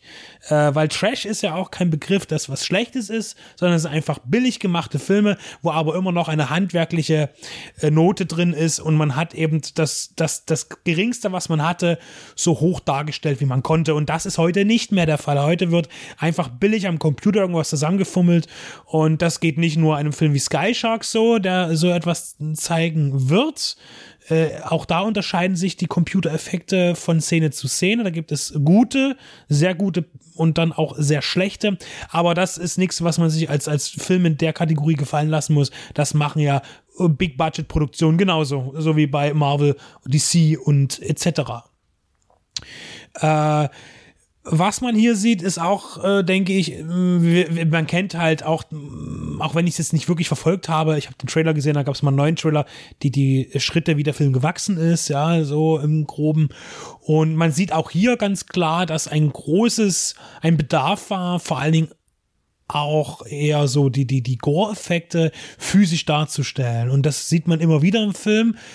Äh, manche sind überzeichnet mit CGI, vielleicht um aktuelle Sehgewohnheiten abzudecken oder um zu übertreiben oder zu übertünchen noch, weil es nicht ausgereicht hat ich finde, das beißt sich hier sehr mit den äh, über den Großraumeffekten, die ja fast komplett aus dem Computer kommen, beißt sich das immer so, weil auch dann kommen halt richtig schlechte digitale Effekte, dann kommt wieder ein sehr beachtenswerter, sehr oldschooliger äh, ähm, ähm Handmade-Effekt, äh, Splatter-Effekt und dann wieder ein, ein relativ schlechter äh, CGI-Effekt und das äh, gibt für mich keine visuelle Symbiose in dem Film. Und das hat vielleicht auch was mit den verschiedenen Produktionsphasen zu tun, äh, mit den Jahren und wie das entwickelt wurde. Ich denke, dass die, dass die Nachbearbeitung digitale schon am Stück geschehen ist und nicht Jahr für Jahr, so dass man verschiedene äh, technische Etappen hatte, so über äh, Entwicklungen und so weiter. Beachtlich finde ich, äh, was für eine Menge an, an, an Menschen da mitgearbeitet hat, die man natürlich auch kennt, auch aus dem internationalen Kino, die äh, zumindest auch vielleicht beratend zur Verfügung standen und natürlich auch hier äh, natürlich werbend äh, angepriesen werden. Das sei auch nicht verteufelt. Natürlich möchte man äh, zeigen, äh, wer alles mitgewirkt hat. Und natürlich auch im darstellerischen Bereich äh, wird hier alles abgedeckt von Leuten, die gerne das Wohnzimmer gefliest haben, bis hin die Teppich haben wollen, äh, wenn sie verstehen, was ich meine. Also hier greift man ein ziemlich großes Potpourri auf. Ich bin überwältigt von dem Film, äh, nicht weil ich irgendwie davon äh, jetzt schwärmen möchte. Also mir hat der Film jetzt einfach nicht gefallen, weil es überhaupt nicht meine Art Film ist. Und äh, es ist trotzdem sehr beachtlich, was, was dort zusammen gekratzt wurde an Schauspielern. Es war ja bei uns mit Montrach ja ähnlich. Da waren wir ja auch damals so geflecht, oh, das sind ja äh, hier da, der und der und die kennt man daher. Hier gehen sie ja noch mal eine Stufe höher. Hier hat man noch ganz andere Persönlichkeiten, äh, die man zu sehen bekommt in einem äh, Genrefilm aus Deutschland. Soll ich sagen, wer da jetzt alles mitgespielt hat? Ja, das sind so viele, dass ich mir die Namen gar nicht merken kann. Natürlich ist es hier so, dass äh, Eva Habermann, äh, die ja auch gewisserweise im internationalen äh, Filmgeschäft irgendwie schon mal aufgetaucht ist. Äh, im Tony Todd. Hm? Tony Todd zum Beispiel. Ja, ich wollte jetzt erstmal kurz Eva Habermann sagen, dass sie eine der, der größeren Rollen hat. Äh, und dann haben wir ja alle, alle Tony Todds dieser Welt, die hier ähm, kurze kleine Clip, äh, Clips haben äh, und in die Story hineingesetzt werden. Äh, dann natürlich ja, Michaela Schaffrath, die ja, die wir ja auch äh, schon treffen durften. Auch Charles Ratinghaus hat hier einen ganz kurzen Auftritt. Hier also unsere Verbindung auch wieder zu Montrag. Die haben ja auch beide äh, in, in, bei Montrag mitgespielt. Äh, dann haben wir eine tolle äh, Begegnung mit äh, äh, Tobias Schenk, den wir das letzte Mal an einem Zigarettenautomaten getroffen haben, als er versucht hat, da Koks rauszuziehen. äh, das, das war ja auch eine tolle Geschichte. Ja, es, äh, insofern kommt da schon ein bisschen Festivalstimmung auf, muss ich sagen, wenn man den Film sieht, so im Nachhinein ist das schon ganz toll. Ja, und äh, stark finde ich natürlich äh, Carrie Hiroyuki Tagawa, den man ja wirklich aus dem Actionkino der 80er und 90er Jahre vorwiegend kennt und in großen Filmen mitgespielt hat und jetzt eben hier so einen besoffenen äh, äh, äh, Typen spielt, der ein bisschen, äh, ja, so ein bisschen die, die Stewardess an, an, anhimmelt. Ähm, das ist dann fast ein bisschen schade, dass man halt für solche eigentlich Größen dann vielleicht fand man es ja auch lustig oder in dem Moment passend, aber ich würde ja da immer versuchen, da ein bisschen mehr rauszuholen aus, aus solchen Leuten, die dir es bieten können. Also aus manchen lässt sich halt nicht mehr rausholen. Entschuldigung, Michaela Schäfer oder so. Und aus manchen hätte man ja da auch was anderes machen können. Das war äh, uns ja auch bewusst, dass viele von denen wurden, hatten so Eintagesdrehs, vermute ich jetzt mal, und da es waren wahrscheinlich ganz viele Freundschaftsdienste und so aus Insiderkreisen weiß man auch, wer da alles noch so angefragt wurde bei diversen Conventions. Ich nenne jetzt keinen Namen, die halt zum Teil auch dann doch zu viel verlangt haben, überhaupt was verlangt haben, wo es dann nicht geklappt hat.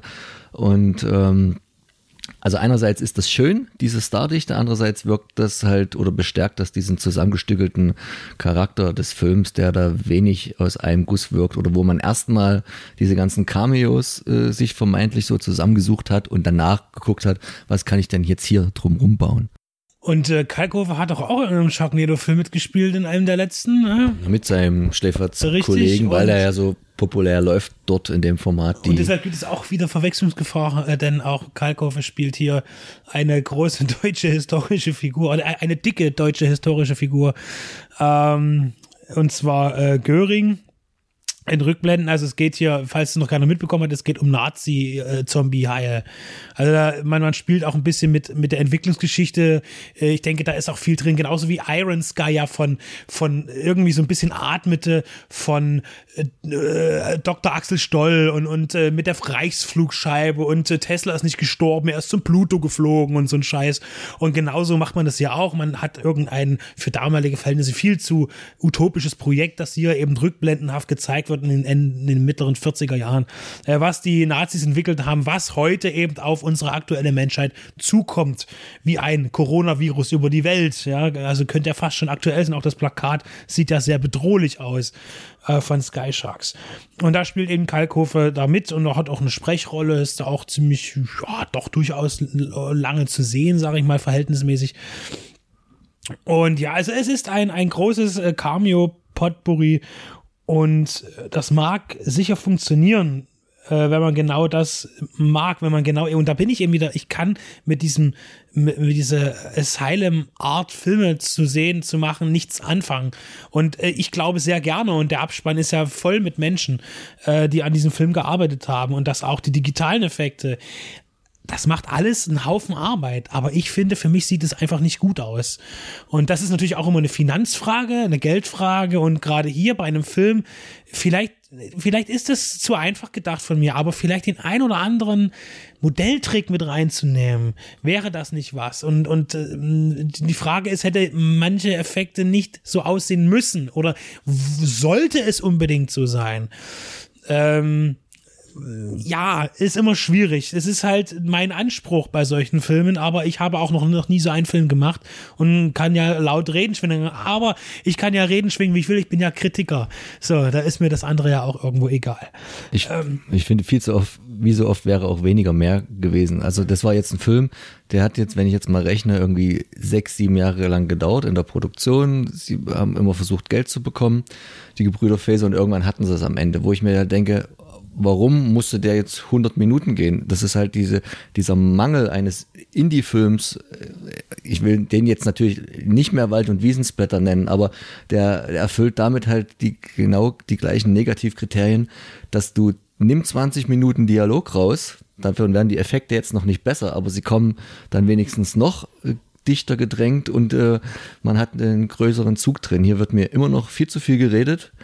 Äh, die Story ist dann am Ende doch viel aufgeblasener, als wir sie jetzt so wiedergegeben haben und gleichzeitig bleibt sie trotzdem weiterhin sehr unwichtig.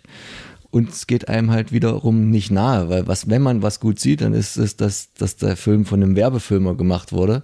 Und das kann er ja auch. Also die, am hochwertigsten sieht er immer dann aus, wenn im Film ein anderer Film kommt mit ein Einspielern als, äh, als, als ein Clip für irgendwas. Und aber das ist halt, wie du vorhin schon sagtest, der Bruch mit den, mit den, mit den Seeebenen hier leider viel zu hoch. Und der wirkt halt nicht wie aus einem Fluss. Und da kann auch ein guter Kameramann oder selber Regisseur wie Marco J. Riedel, um jetzt hier mal noch weitere äh, Bekannte zu nennen, wo ich finde, dass der mit seinem Radio Silence ein ähnliches Projekt gemacht hat, wahrscheinlich noch mit einer ganzen Menge weniger Geld, aber was irgendwie runtergewirkt hat und auch einer, das, also für mich ein wesentlich positiveres Beispiel für den deutschen Genrefilm war, weil der halt auch eine Story durchgezogen hat und auch irgendwie nicht so gefühlt die mit übermäßig Splatter anreichern musste. Ich weiß, viele Leute warten da drauf und finden das auch gut. Ich finde, das hat man alles ganz gut gemacht, aber das war jetzt auch nichts Neues. Warum musste da immer mal eine Sexszene mit rein? Also ich, man hat immer so das Gefühl, das ist so ein bisschen das Markenzeichen auch des Regisseurs. Da muss halt Sex rein, da muss Gewalt rein und 511 Mal das Hakenkreuz gezeigt werden, äh, als ob das noch irgendjemanden nochmal schockiert, obwohl das in vielen Szenen meiner Meinung nach halt keinen kein, kein Sinn mehr macht. Und das ist halt, irgendwie die, die Konzentration lieber wieder mal auf jemanden legen, der ein Drehbuch vielleicht nochmal ein bisschen knackiger, ein bisschen zusammengefasster schreibt und nicht so viel Style over Substance, weil wenn dann schon der Style auch so zum Teil unausgegoren ist, kommt für mich halt auch was raus, was mich da nicht sehr lange bei der Stange hält. Ich denke, das hätte auch äh, Mark Feser und sein Team anders gewollt, aber der Film kommt irgendwie zu spät, zumindest vermarktungstechnisch. Ähm, ich glaube, die Pause braucht er nicht. Äh, vielleicht kann es sein, oh, jetzt ist wieder was Neues mit rein. Ich glaube, das ist jetzt schwierig. Natürlich wünschen wir auch so einem Projekt viel Erfolg, da wir wissen, wie lange sowas gedauert hat und wie viel Arbeit da drin steckt. Ähm, einen deutschen Verleih gibt es schon mal. Äh, wir haben uns an einem ausländischen Medium bedient, um den Film zu sichten. Und ja, schauen wir, was wird. Auf jeden Fall denke ich, äh, internationaler Verkauf läuft immer bei sowas. Wir wünschen alles Gute und für die Zukunft aber in vielen Bereichen mehr, für unsere Sicht mehr Qualität.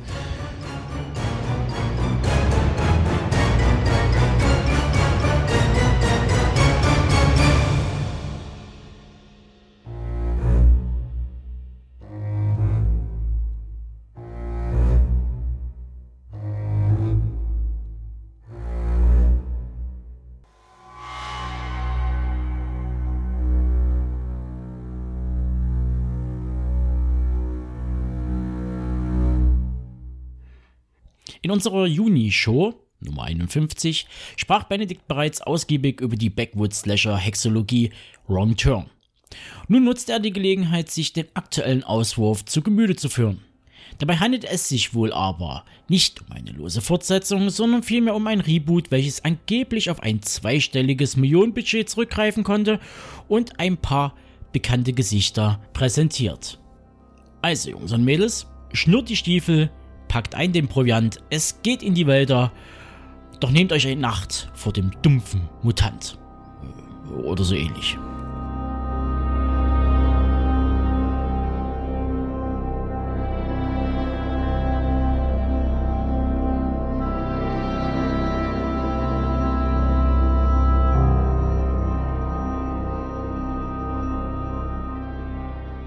Vor nicht allzu langer Zeit beschäftigte ich mich mit der Wrong Turn-Reihe, die bei Konstantin in einer Box herauskam, die aufgrund ihrer Kürzungen leider nicht so gut wegkam.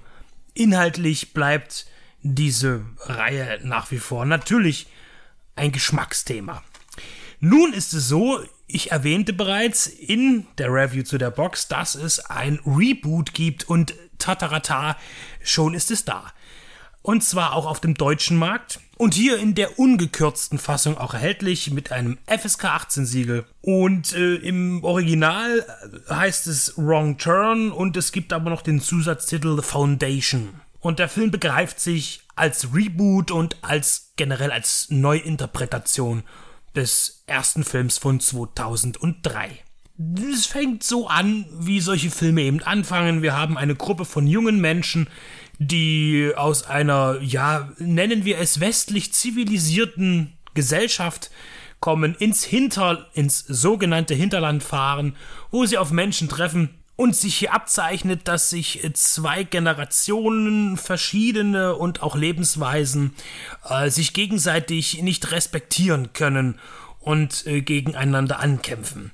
Das Ganze beginnt also wirklich klassisch wie der Backwood Slasher Film und eigentlich auch für die Wrong Turn Reihe. Wir sind hier wieder in den Appalachen und diese Jugendlichen suchen halt ein kleines äh, Wildnisabenteuer. Und nachdem sie eben auch in Konflikt gekommen sind mit Dorfbewohnern, äh, hier äh, wird ganz klar wieder so dieser Unterschied gezeigt. Also wir werden hier ganz klar darauf gestoßen, dass die ländliche Bevölkerung in den USA gesellschaftlich zurückgeblieben ist. Sie sind Rassisten und sind homophob. Die üblichen Themen. Äh, das wird hier am Anfang ja dargestellt, denn wir haben in der, in der Truppe, die ist nicht ganz so krass stereotypisch aufgeladen wie im ersten originalen Film. Es sind halt, äh, ja, sind die verschiedenen dabei auch wieder. Es ist eine Dame, die weiß nicht so richtig, wo sie hin will. Sie findet sich noch, äh, hat Tanz studiert. Dann ihr Freund ist ein Start-Upper, der ist ganz groß mit, mit erneuerbaren Energien. Dann ist ein junger Arzt dabei und ein Pärchen, ein schwules Pärchen, die äh, irgendwie so äh, Gastronomie betreiben in New York. Äh, das ist natürlich jetzt was, wo man sehr modern sein will, wo man das äh, Genre so raustragen will mit diesen Stereotypen. Wir haben jetzt also hier auch ein homosexuelles Pärchen. Das äh, möchte wahrscheinlich jetzt hier irgendwie ein Statement sein, auch für ja modernen Horror. Das ist auch alles gut, aber wer ist der Erste, der stirbt? Ein Schwuler, ja, also das ist dann auch, wo man sagt, jetzt haben sie es gebracht, äh, sie, es wäre doch konsequent gewesen zu sagen, dass das schwule Pärchen am Ende überlebt und eben nicht irgendwie das Final Girl oder jemand anderes. Äh, das ist schon wieder inkonsequent, finde ich, und das macht es schon wieder ein bisschen traurig. Jedenfalls geraten diese Leute dann eben, diese sechs Personen, in den Wald und dort treffen sie eben auf die Waldbewohner, die sie angreifen. So scheint es. Aber der Film hat sich entschlossen, die Gabel ein bisschen umzudrehen. Ich will hier ganz klar keine Geheimnisse lassen. Ich möchte schon erklären, äh, was anders ist im neuen Wrong Turn und gehe deshalb auch näher auf die verschiedenen äh, Elemente ein, die hier gebraucht werden. Es gibt keine Kannibalen in diesem Film, zumindest nicht vordergründig. Es gibt auch am Ende so ein kleines Kannibalenwitzchen, um sich ein bisschen um die Reihe, äh, die zuvor liegt, eben hops zu nehmen. Äh, Kannibalismus sieht man nur in einer ganz, ganz äh, kurzen Sequenz, die aber eigentlich nichts mit der eigentlichen Handlung zu tun hat. Diese Hinterwäldler, äh, die, die man erstmal in einem Dorf begegnet, man lässt hier die Tankstelle aus und wählt eine Lokalität als Schauplatz. Äh, diese Hinterwäldler sind noch nicht mal die richtigen Hinterwäldler. Denn die richtigen Hinterwäldler, die hier eigentlich die gefährlichen Gegner werden, sind einfach Menschen, die sich zurückgezogen haben, irgendwann 1800 Schlag mich tot, äh, und eine eigene Gesellschaft gegründet haben, aus Angst, dass die, das, Amerika, das Amerika, das sie kennen, untergeht. Um dann nach dem Bürgerkrieg äh, herauszukommen aus den Wäldern und ein, ein neues Amerika aufzubauen nach traditionellen Werten. Äh, das Ganze hat also eher schon so ein bisschen den Touch von äh, M. Night Shyamalans The Village, finde ich. Teilweise sogar Elemente von Wicker Man. Äh, das heißt, wir haben hier nicht ein paar entstellte, völlig vertrottelte äh, Kannibalen-Typen, die sehr trashig daherkommen, sondern wir haben einfach eine Gesellschaft, die sich, die abgeschworen hat, den, den, dem Luxus und den Vorzügen einer modernen Gesellschaft. Äh, man rühmt sich damit, dass es keine Krankheiten gibt, dass niemanden langweilig ist und dass alles einen Sinn und Zweck hat. Und man möchte natürlich nicht von außen gestört werden. Und wer gestört wird, den hält man eben, also die Störenden hält man fern mit so Fallen, die man aufstellt. Und in diese Fallen tappen auch unsere Protagonisten. Und am Ende steht eben auch hier die Frage, äh, sie sehen halt diese, diese Leute dann, äh, die sie mutmaßlich bedrohen, die haben halt so Kleidung aus Gestrüpp und Blättern und so äh, Hirschgeweihe und, und, und Tierschädel als Verkleidung äh, kennt man auch schon woanders her aus anderen Filmen.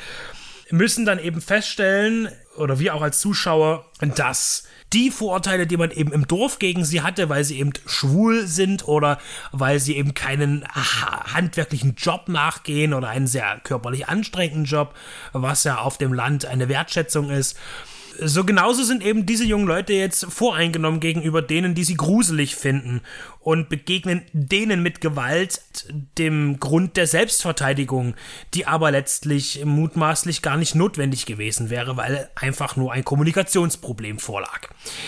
Und so kehrt der Film auch dieses Thema um, diese gesellschaftlichen Gegensätze und ja, Vorteile als Nebenhandlung, die dann mit eingeflochten wird, haben wir noch den Vater von einem, äh, von einer der Damen, die dort mit dabei ist. Der Vater vermisst die Tochter und geht los. Gespielt von Matthew Modine. Genau, den gibt's noch und ja, und der stößt dann eben auch mit da in dieses Nest und am Ende geht es eben darum, flüchten, bleiben, was sind die Vorzüge einer zurückgezogenen, äh, auf traditionellen Werten lebenden Gesellschaft, kann man diese erhalten? Und äh, ja, und was, was darf sein, um diese eben durchzusetzen? Und wie hart kann eine Hierarchie sein, muss eine Hierarchie sein, um so ein Konzept zu schützen die Idee ist doch ganz gut. Also man, man entfernt sich ja wirklich von den immer trashiger und brutaler werdenden Filmen. Der neue Wrong Turn traut sich auch gar nicht äh, brutal zu sein. Er hat äh, Splatter-Elemente, die aber ja aus heutiger Sicht ganz human erscheinen schon. Interessant ist, finde ich, dass der Drehbuchautor dieses Werkes Alan B. McElroy bereits den ersten Film geschrieben hatte von 2003 und dort diese ganzen Konventionen des Slasher-Films mit einarbeitete. Er sagt selbst, er wollte weg von diesem maßlosen Brutalen und mehr Spannung erzeugen. Als Regisseur tat sich heraus Mike P. Nelson, das ist sein zweiter abendfüllender Film, sonst vorher eher im Sound Department tätig gewesen. Aber nochmal kurz auf äh, Alan B. McElroy zu kommen, der ist ohnehin interessant, nicht nur wegen seiner Verbindung eben äh, zum, äh, zu, zu einem Franchise vorher, äh, zum ersten Teil. Er hat auch ganz andere Sachen noch gemacht. Er hat geschrieben hauptsächlich äh, auch Halloween 4 zum Beispiel, 1988. Das war sein, sein, sein erstes Werk, was umgesetzt wurde. Und dann hat er später äh, im, im B-Action-Filmbereich zwei durchaus, ja, für mich ansprechende Vertreter geschrieben einmal The Condemned 2, der von Renee inszeniert wurde, und The Marine mit John Cena. Und als Produzent, der so die Reihe mit weiterführt, ist Robert äh, Culzer dabei. Äh, der hat schon vorher bei einigen äh, Wrong Turn Filmen produziert für Konstantin und nebenbei auch noch eine andere lukrative Reihe von Konstantin mit betreut und zwar Resident Evil. Also diese Umkehr der Konventionen ist natürlich äh, ganz interessant. Letztlich muss man aber sagen, ähm, bietet er der Film als Slasher äh, nicht das, was, was sich jetzt die Leute erwarten, die eben wirklich einen harten Blutfilm sehen wollen. Den gibt es hier nicht. Der Film setzt mehr auf Atmosphäre. Äh, das Problem ist aber, dass er zwar für das Franchise eine, eine Wendung bringt und was Neues einbaut, aber letztlich ist es im Genre nichts Neues, denn er nimmt sich eben Motive woanders her. Wirklich ganz stark The Village da irgendwie mit drin, als sich abgrenzende Gesellschaft nach außen, die dann aber auch ausbricht, um ja Flüchtige wieder zurückzuholen. Und da sind wir auch wieder beim Ende. Der Film traut sich auch keinen konsequenten Schluss zu, finde ich. Äh, was es dann ein bisschen mühsam macht, weil das immer das Ende und dann ist es doch nicht zu Ende, kommt noch ein Ende und dann kommt noch ein Ende und dann kommt noch ein Ende. Und das zieht den Film halt so ganz schön raus und bringt ihn dann eben auch auf eine Laufzeit mit Abspann von einer Stunde 50 Minuten, was für einen Slasher, Thriller oder wie auch immer Manhunt-Movie einfach irgendwie doch ein bisschen zu lang ist. In jedem Fall hat man begriffen, dass es so nicht weitergeht, nicht weitergehen kann. Man hat sich ja doch irgendwie ein bisschen verlaufen. Dann hat man immer diese, diese äh, Origin Stories in der Wrong Turn Reihe wurden ja immer wieder verändert und machte das auch irgendwann nur noch lachhaft. Und es ging am Ende wirklich nur noch darum, äh, Sex zu zeigen und äh, wie Menschen aufgefressen werden und zerstückelt und zerhackt. Davon entfernt sich Wrong Turn und bietet eine schon, ja, zwar auch jugendliche, aber erwachsenere Interpretation an die aber, und das muss man ganz klar sagen, in der Fülle an bereits bekannten Slasher-Filmen und auch neueren äh, sich nicht abheben kann aus einer Masse, die einen heutzutage ja schon erschlägt. Wrong Turn The Foundation, ein neuer Versuch. Ich lehne mich jetzt mal weit aus dem Fenster und sage, das wird nicht fortgesetzt. Im Kino lief der Film ohnehin eher unterm Radar durch Corona. Ob er jetzt auf dem Heimkinomarkt äh, einschlägt, das könnte schon sein aber ob man die Geschichte, die man hier angesetzt hat, tatsächlich sinnvoll fortsetzen kann, bleibt abzuwarten. Kühe möchten ja gerne gemolken werden. Ob diese aber genug Milch abwirft, das wird sich eben zeigen. Wrong Turn the Foundation, jetzt bei Konstantin Film erhältlich, auf verschiedenste Weise. Für euch zum Ansehen.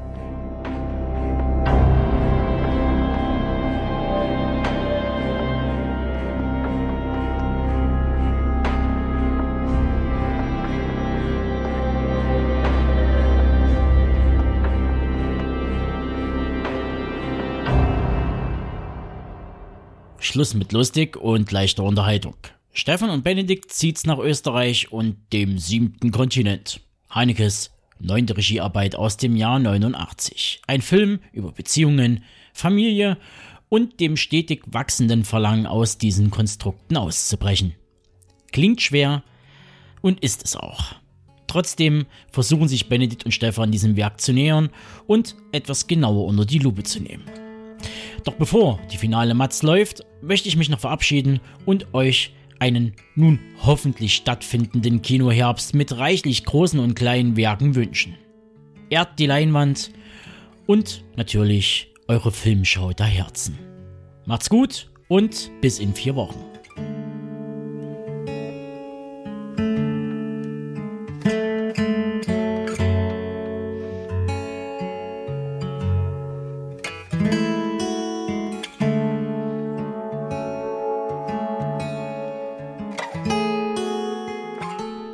Liebe Hörerinnen und Hörer, der Benedikt und der Stefan haben sich für euch wieder zusammengesetzt, für uns auch, und haben uns einen Film von Michael Haneke angeschaut, seinen ersten Kinofilm, Der siebente Kontinent aus dem Jahr 1989.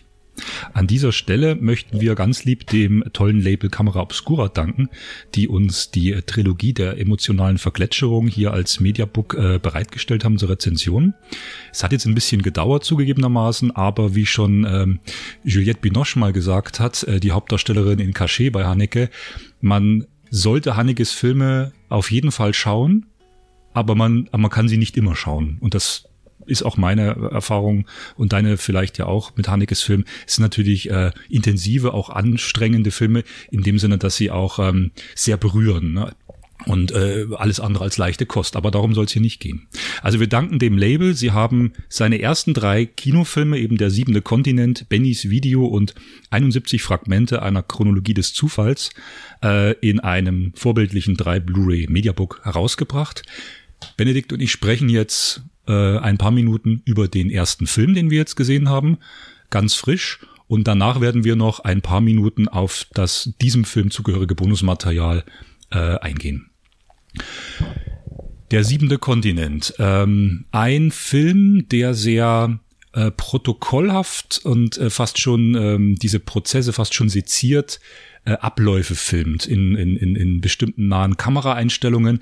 Hier werden Bewegungsabläufe eines ja, Familienlebens, eines Lebens seziert, äh, auseinandergenommen und wieder zusammengesetzt. Welch, erstmal ganz kurz, welche Stimmung hat der Film bei dir ausgelöst? Es ist natürlich ein sehr bedrückendes Thema. Jetzt muss man dazu sagen, ich habe den Film tatsächlich heute auch zum ersten Mal gesehen und ich habe ihn gesehen, ohne zu wissen, worum es geht. Jetzt ist es ja so, dass der Klappentext auch beim Mediabook und auch auf anderen Veröffentlichungen ja schon sagt, was passieren wird. Äh, und äh, daher bin ich natürlich wahrscheinlich sehr viel mehr mm, in diese bedrückende Stimmung reingezogen worden, als wenn man eigentlich schon weiß, worum es geht. Deswegen sagen wir auch an dieser Stelle, äh, guckt euch den Film erstmal an, weil wir werden jetzt hier zwangsläufig auch spoilern. Ab diesem Moment kann dir nur beipflichten, diesen Film, wie eigentlich alle, sollte man ganz unvorbereitet sehen, damit die Bilder die intensive Wirkung haben, ja. Wir können nur leider nicht über den Film sprechen, ohne äh, das, das Ende des Films letztlich aufzulösen. Ja. Äh, was wir vor allen Dingen zu sehen bekommen, äh, ist das, bevor ich noch nicht weiß, worauf es hinausläuft, ist äh, diese, diese, diese Schemata, die kommt, dieses immer dieses, äh, äh, was tun Menschen, wenn sie einkaufen gehen, man sieht, man tut was in den Wagen, es wird bezahlt. Es ist immer viel mit, mit, ähm, mit, mit Konsum. Es ist viel Konsum. Das heißt, wir sehen Leute, die fahren in die Waschanlage, dann gehen sie einkaufen, es kostet Geld. Es wird immer wieder gezeigt, wie Geld äh, ausgegeben wird, wie was in die Kasse eingedrückt ja, wird. In diesen Nahaufnahmen, ja, du genau. siehst, wie sich die Kasse wie öffnet, viel, wie Geld hingelegt wird. Wie genau. viel Schilling macht das und wie viel Schilling macht das. Also es geht auch immer um Besitztum und äh, um ja einfach um ein, ein, ein gut bürgerliches Leben, das abgebildet wird von einer dreiköpfigen Familie, Vater, Mutter, Tochter. Die Tochter ist so um die zehn Jahre alt, die Eltern befinden sich Ende 30, Anfang 40 so. Und äh, es gab einen Schicksalsschlag. Ne? Also es ist äh, eine, die, die Mutter gestorben äh, von ihr und das hat sie sehr, das wird am Anfang auch ganz monoton in so einem Brief, den sie vorliest aus dem Off. Wir sehen schon ein bisschen den, den Alltag von der Familie äh, berichtet sie den Schwiegereltern, dass sie ja sich lange nicht gemeldet haben und warum und dass es doch so schwer war, die Zeit. Und jetzt wird aber alles besser und der, der Mann hat eine bessere Position, es gibt mehr Geld, das Erbe kam und wir leben ganz gut. Sag mal nochmal ganz kurz, das hast du zu mir kurz beim Film gesagt, wie das durch diesen Brief, dieser, dieser monotone, ja, Monolog, sie liest den ja vor, also es wird ja im Off nur hörbar gemacht, wie sie den vorliest, äh, was das für eine Wirkung hat. Total irre, ne? Ja, ja, weil das ist äh, so, äh, es werden natürlich viele traurige Botschaften äh, übermittelt und dann aber die positiven Seiten davon abgeleitet, dass er jetzt wieder, ja, es ist jetzt Zeit vergangen, wir haben uns damit beschäftigt und es geht jetzt wieder bergauf, aber in einer total lustlosen, äh, fast, also so wie sie es vorliest, unglaubwürdigen Form, dass es ihnen jetzt gut geht. Also, genau, genau, das ja. ist entscheidend. Das ist quasi so Art Telegramm oder protokollmäßig vorgelesen und das ist genau also dieser roboterhaft schon. Ja, genau, also emotionslos. Das, wir kommen ja noch auf den Begriff emotionale Vergletscherung oder äh, Vereisung äh, dieser Charaktere. Ähm, das ist natürlich bewusst gemacht, äh, wie dieser Brief vorgelesen wird, wie du gesagt hast. Ähm, äh, das lief nicht gut, da war das, ähm, da musste er auch im Beruf immer wieder, ich sag mal, rück Rückschläge ein äh, hinnehmen. Da ging es darum, dass er sich gegen den Chef lange nicht behaupten konnte oder der ihm, wie sagt sie wörtlich, Knüppel in die, in die in den Weg legt, inzwischen die Beine haut. Und dann am Schluss, wie du sagst, das Materielle wieder. Und dann sagt sie bloß so, aber wir haben eigentlich ein, ein super Leben, sagt sie auch so monoton, weil wir haben jetzt durch, den, durch das Erbe, da geht's wieder um das Geld und eigentlich geht's uns total super. Satz zu Ende. Und dann, das ist entscheidend bei dem Film, finde ich, zeigt Haneke auch immer wieder diesen materiellen Wohlstand. Also die fahren ja Die Waschanlage hat natürlich ein anderes Symbol noch, das werden wir noch sagen. Die fahren ja immer wieder mit ihrem Auto durch die Waschanlage, kaufen schön ein, können sich wirklich, wird immer schön gedeckt, der Tisch. Haben eine sehr gepflegte, saubere Wohnung. Ja, und dann aber geht's für, für mich so weiter, es ist aber trotzdem halt eben kühl. Es ist nicht warm und heimelig. Man kann ja auch so mal im Wohlstand sich in eine schöne heimelige, glückliche Wohnung machen, wo man sagt, oh, da würde ich jetzt aber gern mit denen essen oder bei denen gern wohnen mal ein paar Tage. Das möchte ich hier nicht. Das, das wirkt alles kühl. Das ja? Einzige, was wirklich lebendig ist in diesem Haus, das sind die Fische im Aquarium, kann man eigentlich sagen. Denn die, die Familie selbst, und das merkt man dann auch relativ schnell, Vater, Mutter und auch Kind, haben alle keine wirkliche Freude am Leben, in dem, was sie gerade tun. Ähm, äh, die, die Eltern haben beide Arbeit, er halt in irgendeiner Fabrik, was genau die da machen, in so einer, ja, irgendwas höhergestelltes, Forschung, irgendwas Industrie, vielleicht Pharma, keine War Ahnung, Energie. Siemens, egal, irgendwas. Nee, irgendwas, irgendwas, es ist eher undefiniert. Sie ist Teilhaberin mit ihrem Bruder an einem Optikergeschäft, also auch was, was gut auch mal was abwirft. Äh, und sie ist halt eine zehnjährige Schülerin und wir merken von Anfang an, dass äh, gerade bei ihr eher die Probleme auftreten bei der Klein, die halt äh, ihr naja, ich finde es sehr gut, man kann es sehr gut ableiten, weil sie, sie eigentlich in der Schule schon so sich bemerkbar macht, dass sie sagt, ja, sie erzählt der Lehrerin, dass sie blind wäre, obwohl das nicht stimmt, sie will Aufmerksamkeit auf sich ziehen. Und dann die Mutter auch fragt, was soll das eigentlich, warum zählst du sowas? Und, und dann halt sie auch diesen Zeitungsartikel bei ihrem Zimmer findet, wo eben von einem Kind berichtet wird, das zwar blind geworden ist, aber dafür die Eltern mehr Zeit jetzt sich für sie nehmen.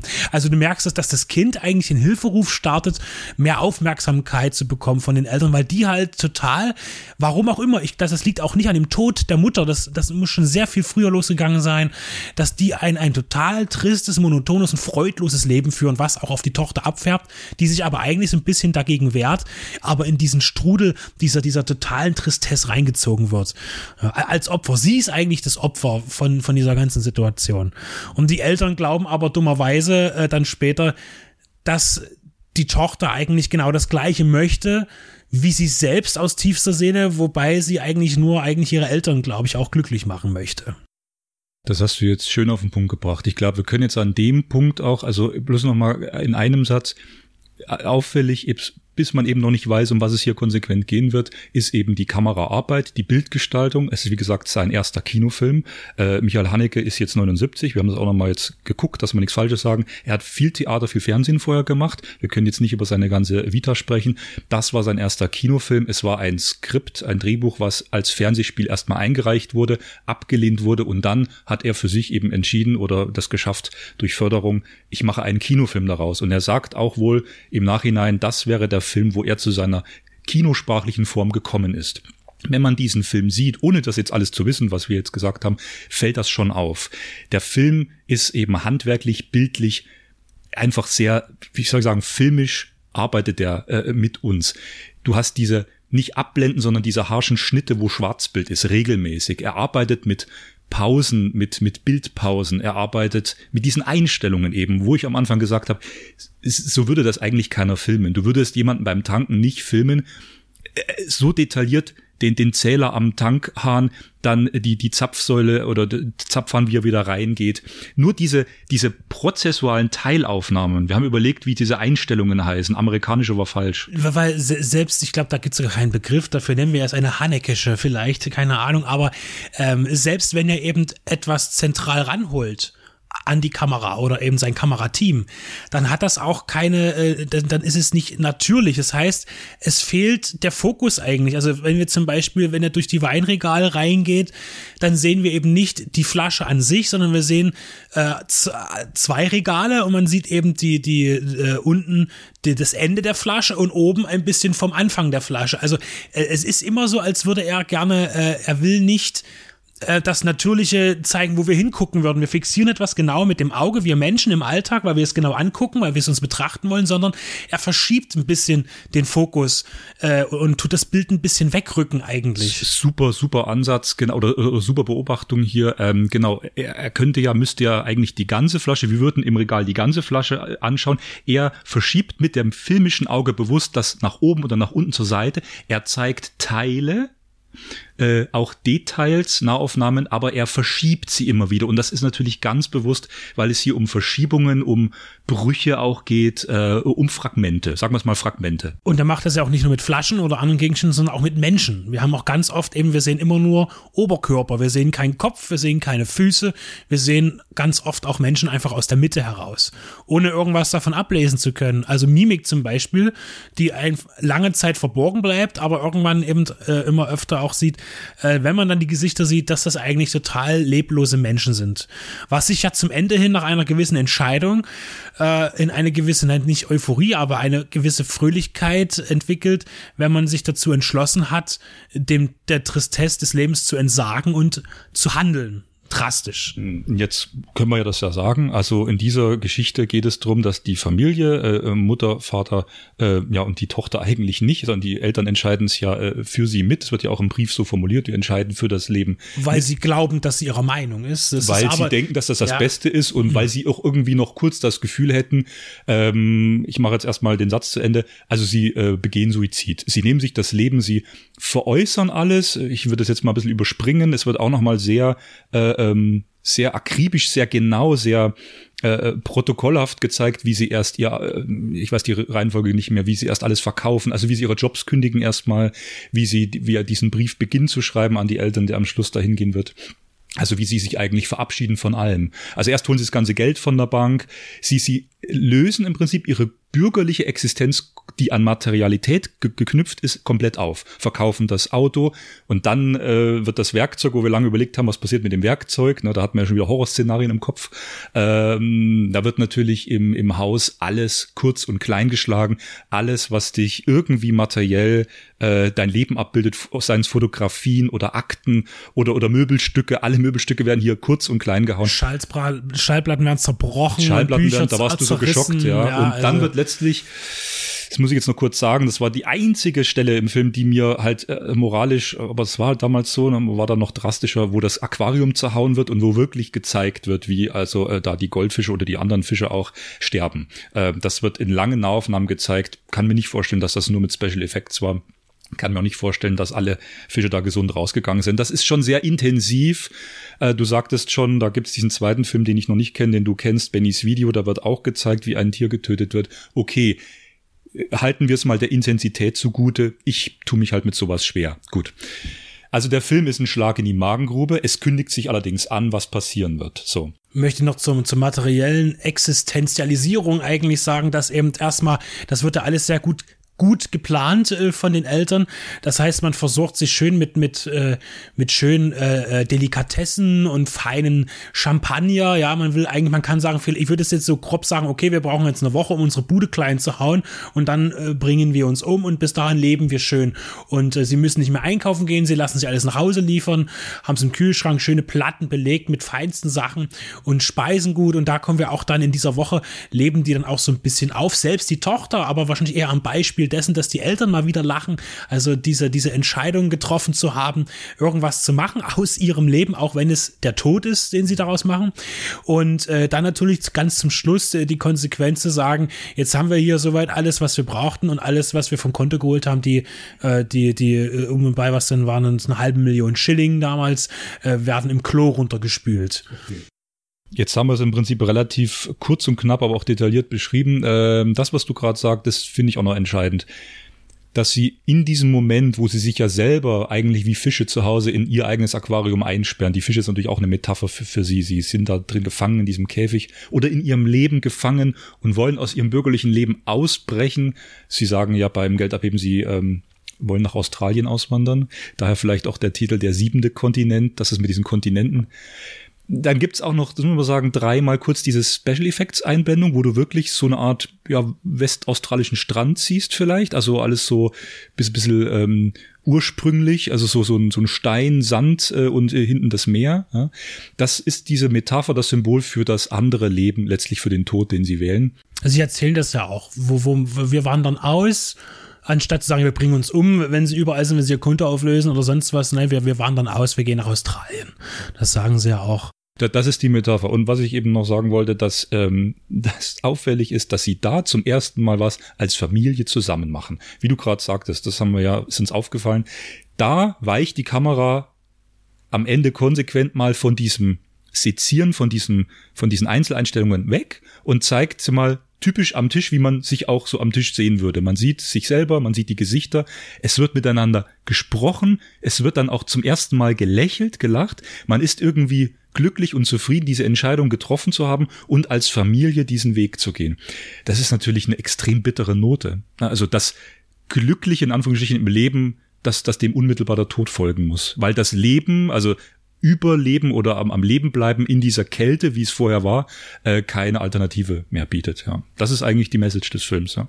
Und es ist ja auch keine reine Fiktion. Es ist ja auch so, dass Haneke sich durch einen Zeitungsartikel hat inspirieren lassen. Also es ist ein Fall, der so oder so ähnlich äh, auch stattgefunden hat und mit Sicherheit auch nicht nur einmal, denn äh, familiärer Suizid ist ja jetzt etwas, das jetzt äh, nicht, nicht allzu selten ist, auch wenn manchmal eben nur ein Partner ist, der halt dann anfängt, äh, da gibt's ja die gruseligsten Geschichten. Und hier ist das nochmal wirklich sehr, sehr äh, äh, dokumentarisch schon auch nochmal abgerissen, äh, wie sowas was stattfinden kann und welche Gründe, die gibt es, die erfahren wir ja gar nicht, sondern wir sehen einfach nur, äh, wie es vonstatten geht.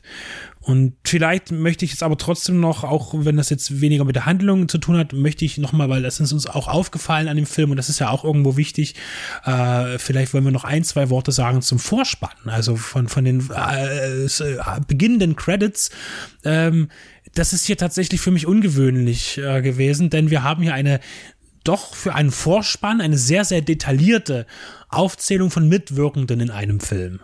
Äh, das fand ich schon sehr äh, respektvoll. Vielleicht gibt es das zuhauf und ich habe einfach immer nur die falschen Filme gesehen, aber ähm, wir werden hier Zeuge von äh, Menschen, die normalerweise erst spät im Abspann hinten genannt werden.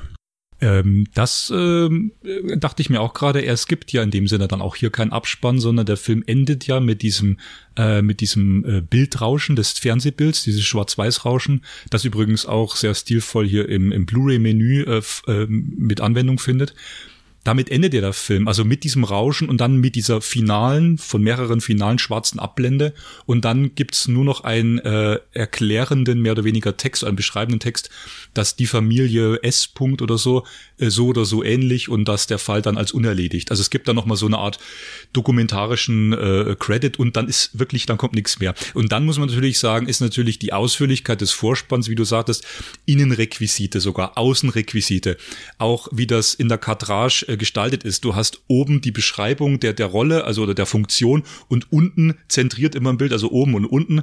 Und dazwischen das Filmbild, da hast du unten die Namen, den Namen, die Namen. Und das passiert alles sehr ähm, performativ in einer Einstellung, während äh, ja auch einer Bildeinstellung durch die äh, Autowaschanlage. Und dann der Ton. Ja, ja, also das äh, ist mir auch äh, so ins Gesicht, ins Ohr, ins Ohr gesprungen eigentlich, dass der Film sehr gut, also nicht von der Musik vertont, sondern von den Geräuschen her. Äh, das, das ist unheimlich äh, gut gemacht, weil Filme werden ja generell immer nach äh, äh, vertont, also die Geräusche werden, also fast kein Geräusch, was man im Film hat, ist am Set irgendwie durch einen O-Ton entstanden.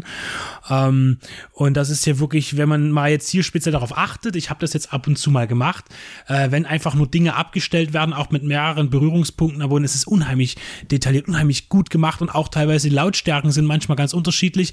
Gerade natürlich, wenn wir diese Zerstörungsorgie zum Schluss haben in der Wohnung, in dem Haus von der Familie, dann ist da schon eine sehr gute Arbeit geleistet worden. Äh, zu der Abspanngeschichte wollte ich eben noch sagen, dass ähm, dadurch, dass es eben keinen Abspann gibt in dem Film und der, eben der Vorspann dadurch sehr detailliert gestaltet ist, ist ja auch die Frage, ob das eine bewusste Entscheidung gewesen ist, zu sagen, wenn ich den Film im Kino sehe, ist er dann zu Ende und dann ist prompt geht das Licht an. Das heißt, ich habe also gar keine Möglichkeit, wie das jetzt bei anderen Filmen ist, im Abspann noch ein bisschen ab, runterzukommen von dem Film, möglicherweise ein paar Gedanken zu fassen. Und diese Möglichkeit habe ich ja hier aber gar nicht. Wenn ich im Kino bin, zu Hause kann ich mir die Zeit nehmen, die ich möchte. Also, ne, aber im Kino, wie gesagt, geht der Vorhang zu, das Licht geht sofort an und dann sitzt man da und hat diesen Film gesehen und dieses Ende erlebt. Und das ist, denke ich, nochmal eine ganz, äh, vielleicht eine ganz bewusste, ähm, äh, äh, ein bewusster Druck, den Haneke hier möglicherweise auf seinen Zuschauer ausüben wollte. Ja. Also da bin ich mir, da bin ich mir sicher. Also da bin ich mir ganz sicher, dass er das so ganz mit Absicht gemacht hat. Ähm, genau. Letzter Satz und dann äh, machen wir einen kurzen Cut und gucken uns noch ein Special Feature an, ein, ein schönes Video-Essay ähm, zu diesem Film, Die Abgründe der Gesellschaft Teil 1. Das ist hier in dieser Kamera Obscura äh, Mediabook Edition dabei. Äh, letzte Anmerkung noch, äh, Musik sagtest du. Es gibt ja nur einmal kurz einen Ausschnitt aus einem ich sage jetzt mal klassischen Werk, ich bin da jetzt mit den Epochen nicht so firm. Ähm, ansonsten gibt es in diesem Film keine, äh, keine Filmmusik, keinen komponierten Score. Es gibt Radiomusik immer im Hintergrund. Der Film arbeitet da auf akustischer Ebene, wie du sagtest, sehr genau, also technisch erstmal sehr raffiniert und finde ich fast schon dokumentarisch. Äh, und das hat natürlich auch diese Wirkung, diese Unmittelbarkeit, auch dieses Unwohlsein, dass nichts durch irgendeinen äh, Score, der eine Stimmung hätte, irgendwie noch getragen wird. Du kannst dich an keiner Filmmusik festhalten. Du bist diesen Bildern und diesen ja doch sehr realistischen Geräuschen komplett ausgeliefert. Und das ist schon so, puh, das ist schon raffiniert. Wird ja auch gerne gesagt, dass eben ein, ein zu äh, emotional, emotionalisierender Score ja auch irgendwie alles verwischt so ein bisschen. Da kann man sagen, da muss man sich nicht so viel Mühe geben äh, bei, bei der Inszenierung. Man kann hinterher mit der Musik viel, viel Herzbluten rausholen.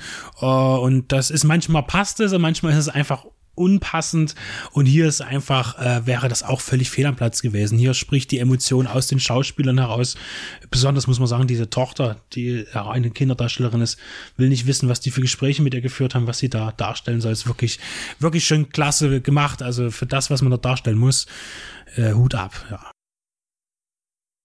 Wir haben uns äh, das äh, Video-Feature angeschaut. Ein analytisches Gespräch zwischen Professor Markus Stiegelecker und ähm, Professor Dr. Andreas Hamburger, ein Filmpsychoanalytiker. 20 Minuten, ähm, relativ konzentriert, eigentlich ausschließlich auf der siebente Kontinent, finde ich äh, jetzt auch sehr gelungen äh, in dieser Edition verteilt. Es gibt dann auf der zweiten Disc wohl, wenn wir dann Bennys Video äh, schauen, äh, dann auch zu Bennys Video nochmal eine Analyse. Äh, Finde ich sehr gelungen, wie das hier aufgeteilt ist, dass man jetzt nicht äh, ein halbstündiges Gespräch zum Beispiel über alle drei Filme gleich geballt bekommt. Äh, so konnten wir jetzt eben diesen einen Film sehen und das Gespräch dazu hören. Mm, unmittelbar danach, äh, was sagst du dazu? Was hat es dir noch gegeben, äh, noch, noch eröffnet? Also ich fand natürlich super. Es ist auf jeden Fall, äh, bin ich zufrieden mit dem, was wir da rausgeholt haben. Also sind uns auf jeden Fall äh, einig, sind vier, vier uns sozusagen auf die Entfernung.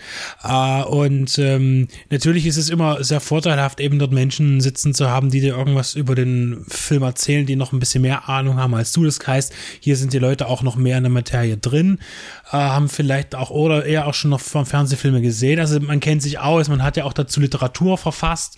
Ähm, und dann ist es natürlich hilfreich, hilfreich für den Zuschauer, der äh, sich da eher weniger mit beschäftigt, wenn er Interesse daran hat, sich hier nochmal auf eine ernsthafte Weise, Film ist ja schon ernsthaft, aber nochmal äh, vom, vom Standpunkt her des Films und auch innerhalb einer, einer, einer Filmwissenschaft oder vielleicht sogar die eines Psychoanalytikers, ja, äh, wie wirken Filme auf Menschen, äh, ist es sehr hilfreich natürlich und sehr informativ. Und es war äh, gekonnt äh, dargestellt, also gut gemacht, äh, keine, keine Klagen. Und wir, wir haben ja auch noch, äh, wie auch zu jedem anderen Film, in dieser Edition äh, kommt Haneke selbst auch zu Wort. Wir haben hier Interviews, die, äh, in denen er äh, zu dem Film spricht. In dem Fall hier bei ähm, der siebte Kontinent, eine gute Viertelstunde, äh, kommt Haneke selbst zu Wort und spricht über den Film. Genau, das haben wir jetzt in dem Fall. Äh, ich habe das Standbild hier an. Wir haben es noch nicht angeschaut, weil wir wollten uns jetzt noch auf das Video-Essay kurz konzentrieren. Das Interview in Haneke ist äh, in Französisch gesprochen mit äh, deutschen Untertiteln. Aber und äh, hat, habe ich jetzt bloß kurz gesehen in den ersten Sekunden, wendet das Stilmittel des Schwarzbilds gleich an, dass er quasi selber einklatscht vor der Kamera, dann ist Schwarzbild und dann beginnt das Interview. Also hat man das auch stilistisch äh, schick aufgegriffen vom Film. Äh, kurz nochmal zu dem Video-Essay zwischen äh, Professor Stiegelegger und Professor Hamburger. Ich fand es sehr interessant, dass das durch Professor Hamburger hier auch, die beiden sind ja Kollegen, und wie du sagtest, haben in äh, Büchern da auch schon dem Haneke Sammelband zusammen äh, jeder also separat natürlich einen Text geschrieben, etwas beigetragen.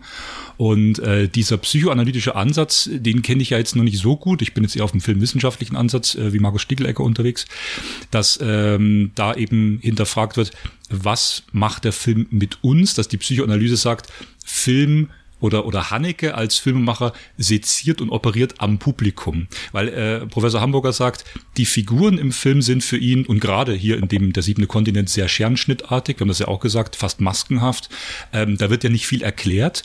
Du kannst ja nicht die Filmfiguren, wie sie, warum sie was machen, analysieren. Wir haben hier keine Hintergründe. Viel spannender erscheint es ja dennoch, äh, und das wird eben hier gemacht, auch in dem Video-Essay aufgegriffen, zu hinterfragen, was macht der Film mit uns? An welchen Stellen fühlen wir uns unangenehm, auch äh, berührt, betroffen? Ähm, fast schon übergriffig ist der Film da manchmal. Und äh, ich fand es interessant, dass zum Beispiel die Aquarium-Szene hier nochmal explizit zur Sprache kam, wo ich ja vorhin bei unserer Review schon sagte, die hat mich sehr schockiert. Und genau das ist natürlich dieser dieser, dieser affektive Moment, auch zu sehen, erstmalig die Figuren, die Tochter schreit erstmalig Nein und will das eigentlich, wie du sagtest, verhindern und die Mutter hält sie zurück und zwingt sie mit uns zusammen, das mit anzusehen, wie diese Fische sterben. Dieser Effekt ist natürlich ähm, da psychoanalytisch sehr interessant sei es dahingestellt, ob das überhaupt stimmt, weil, weil ich es auch nicht einordnen kann, äh, weil ich es auch nicht beweisen kann, fand ich aber sehr interessant, wobei ich es mir auch vorstellen kann, dass ja äh, Markus Stiegelecker sagte, ähm, das wäre gar nicht so unbedingt äh, zur Erscheinung des Films so das Problem gewesen. Man hätte sich da wohl eher durchaus über das weggespülte Geld in der Toilette äh, echauffieren können. Also damals ähm, bei Veröffentlichung. Ja, genau, Richtung. Äh, und da ist die Frage, ob sich, äh, das würde mich jetzt wieder fragen, ohne dass ich jetzt glaube, dass das nicht stimmt, aber es ist ja durchaus möglich. Äh, äh, hat sich der Materialismus eigentlich verändert in, in 30 Jahren in unserer Gesellschaft. Ähm, äh, weil es stimmt, ich gebe zu, als ich gesehen habe, wie das Geld runtergespielt wird, ja, das hat mich jetzt nicht, weil da spielt halt jemand Geld runter. Jetzt bin ich auch noch so und sage, es ist ja ein Film, das wird da kein echtes sein, ja. Ähm, aber ich kann durchaus äh, verstehen, wenn dann Leute sagen, oh, was für eine Verschwendung und überhaupt, ja, wie diese die Zerstörung ist ja Verschwendung letztlich, ja. Ähm, äh, wirft sich mir die Frage auf, die ich hier nicht beantworten werde, nur für mich nochmal, für mein Reißbrett, ähm, hat sich das eigentlich verändert, diese Wahrnehmung, äh, finden wir, äh, war es damals gar nicht so schlimm, die Fische sterben zu sehen, äh, aber es war schlimm, dass das Geld runtergespült wurde und heute ist es umgekehrt Art. Heute sagen wir, ja, das Geld ist halt futsch, aber die armen Fische, die müssen dort leidend dahin siechen. Ja. Ähm, interessantes äh, Motiv, das ich für mich jetzt erstmal bearbeiten muss. Finde ich auch sehr interessant. Ich würde dir da auch so indirekt schon so ein bisschen beistimmen und sagen, da hat sich definitiv was verändert. Inwiefern, das äh, äh lohnt sich auf jeden Fall so zu hinterfragen. Das ist äh, super. Äh, genau, und äh, wie, wie gesagt, ähm, wir können das jetzt nicht äh, en Detail. Schaut euch das an. Klare Empfehlung, auch das Video-Feature. Also für mich ist es immer wichtig, einen Film erstmal unvorbereitet zu gucken, dass er mich erstmal so packt, äh, mit mir selber spricht. Das ist meine Methode und mir in der Nachbereitung etwas Aufbereitendes äh, zu lesen oder anzuschauen. So schreibe ich das ja selber auch in meinen Booklet-Texten, dass ich sage, äh, bitte erst Film schauen und dann bei Bedarf, bei Wunsch äh, näher damit beschäftigen.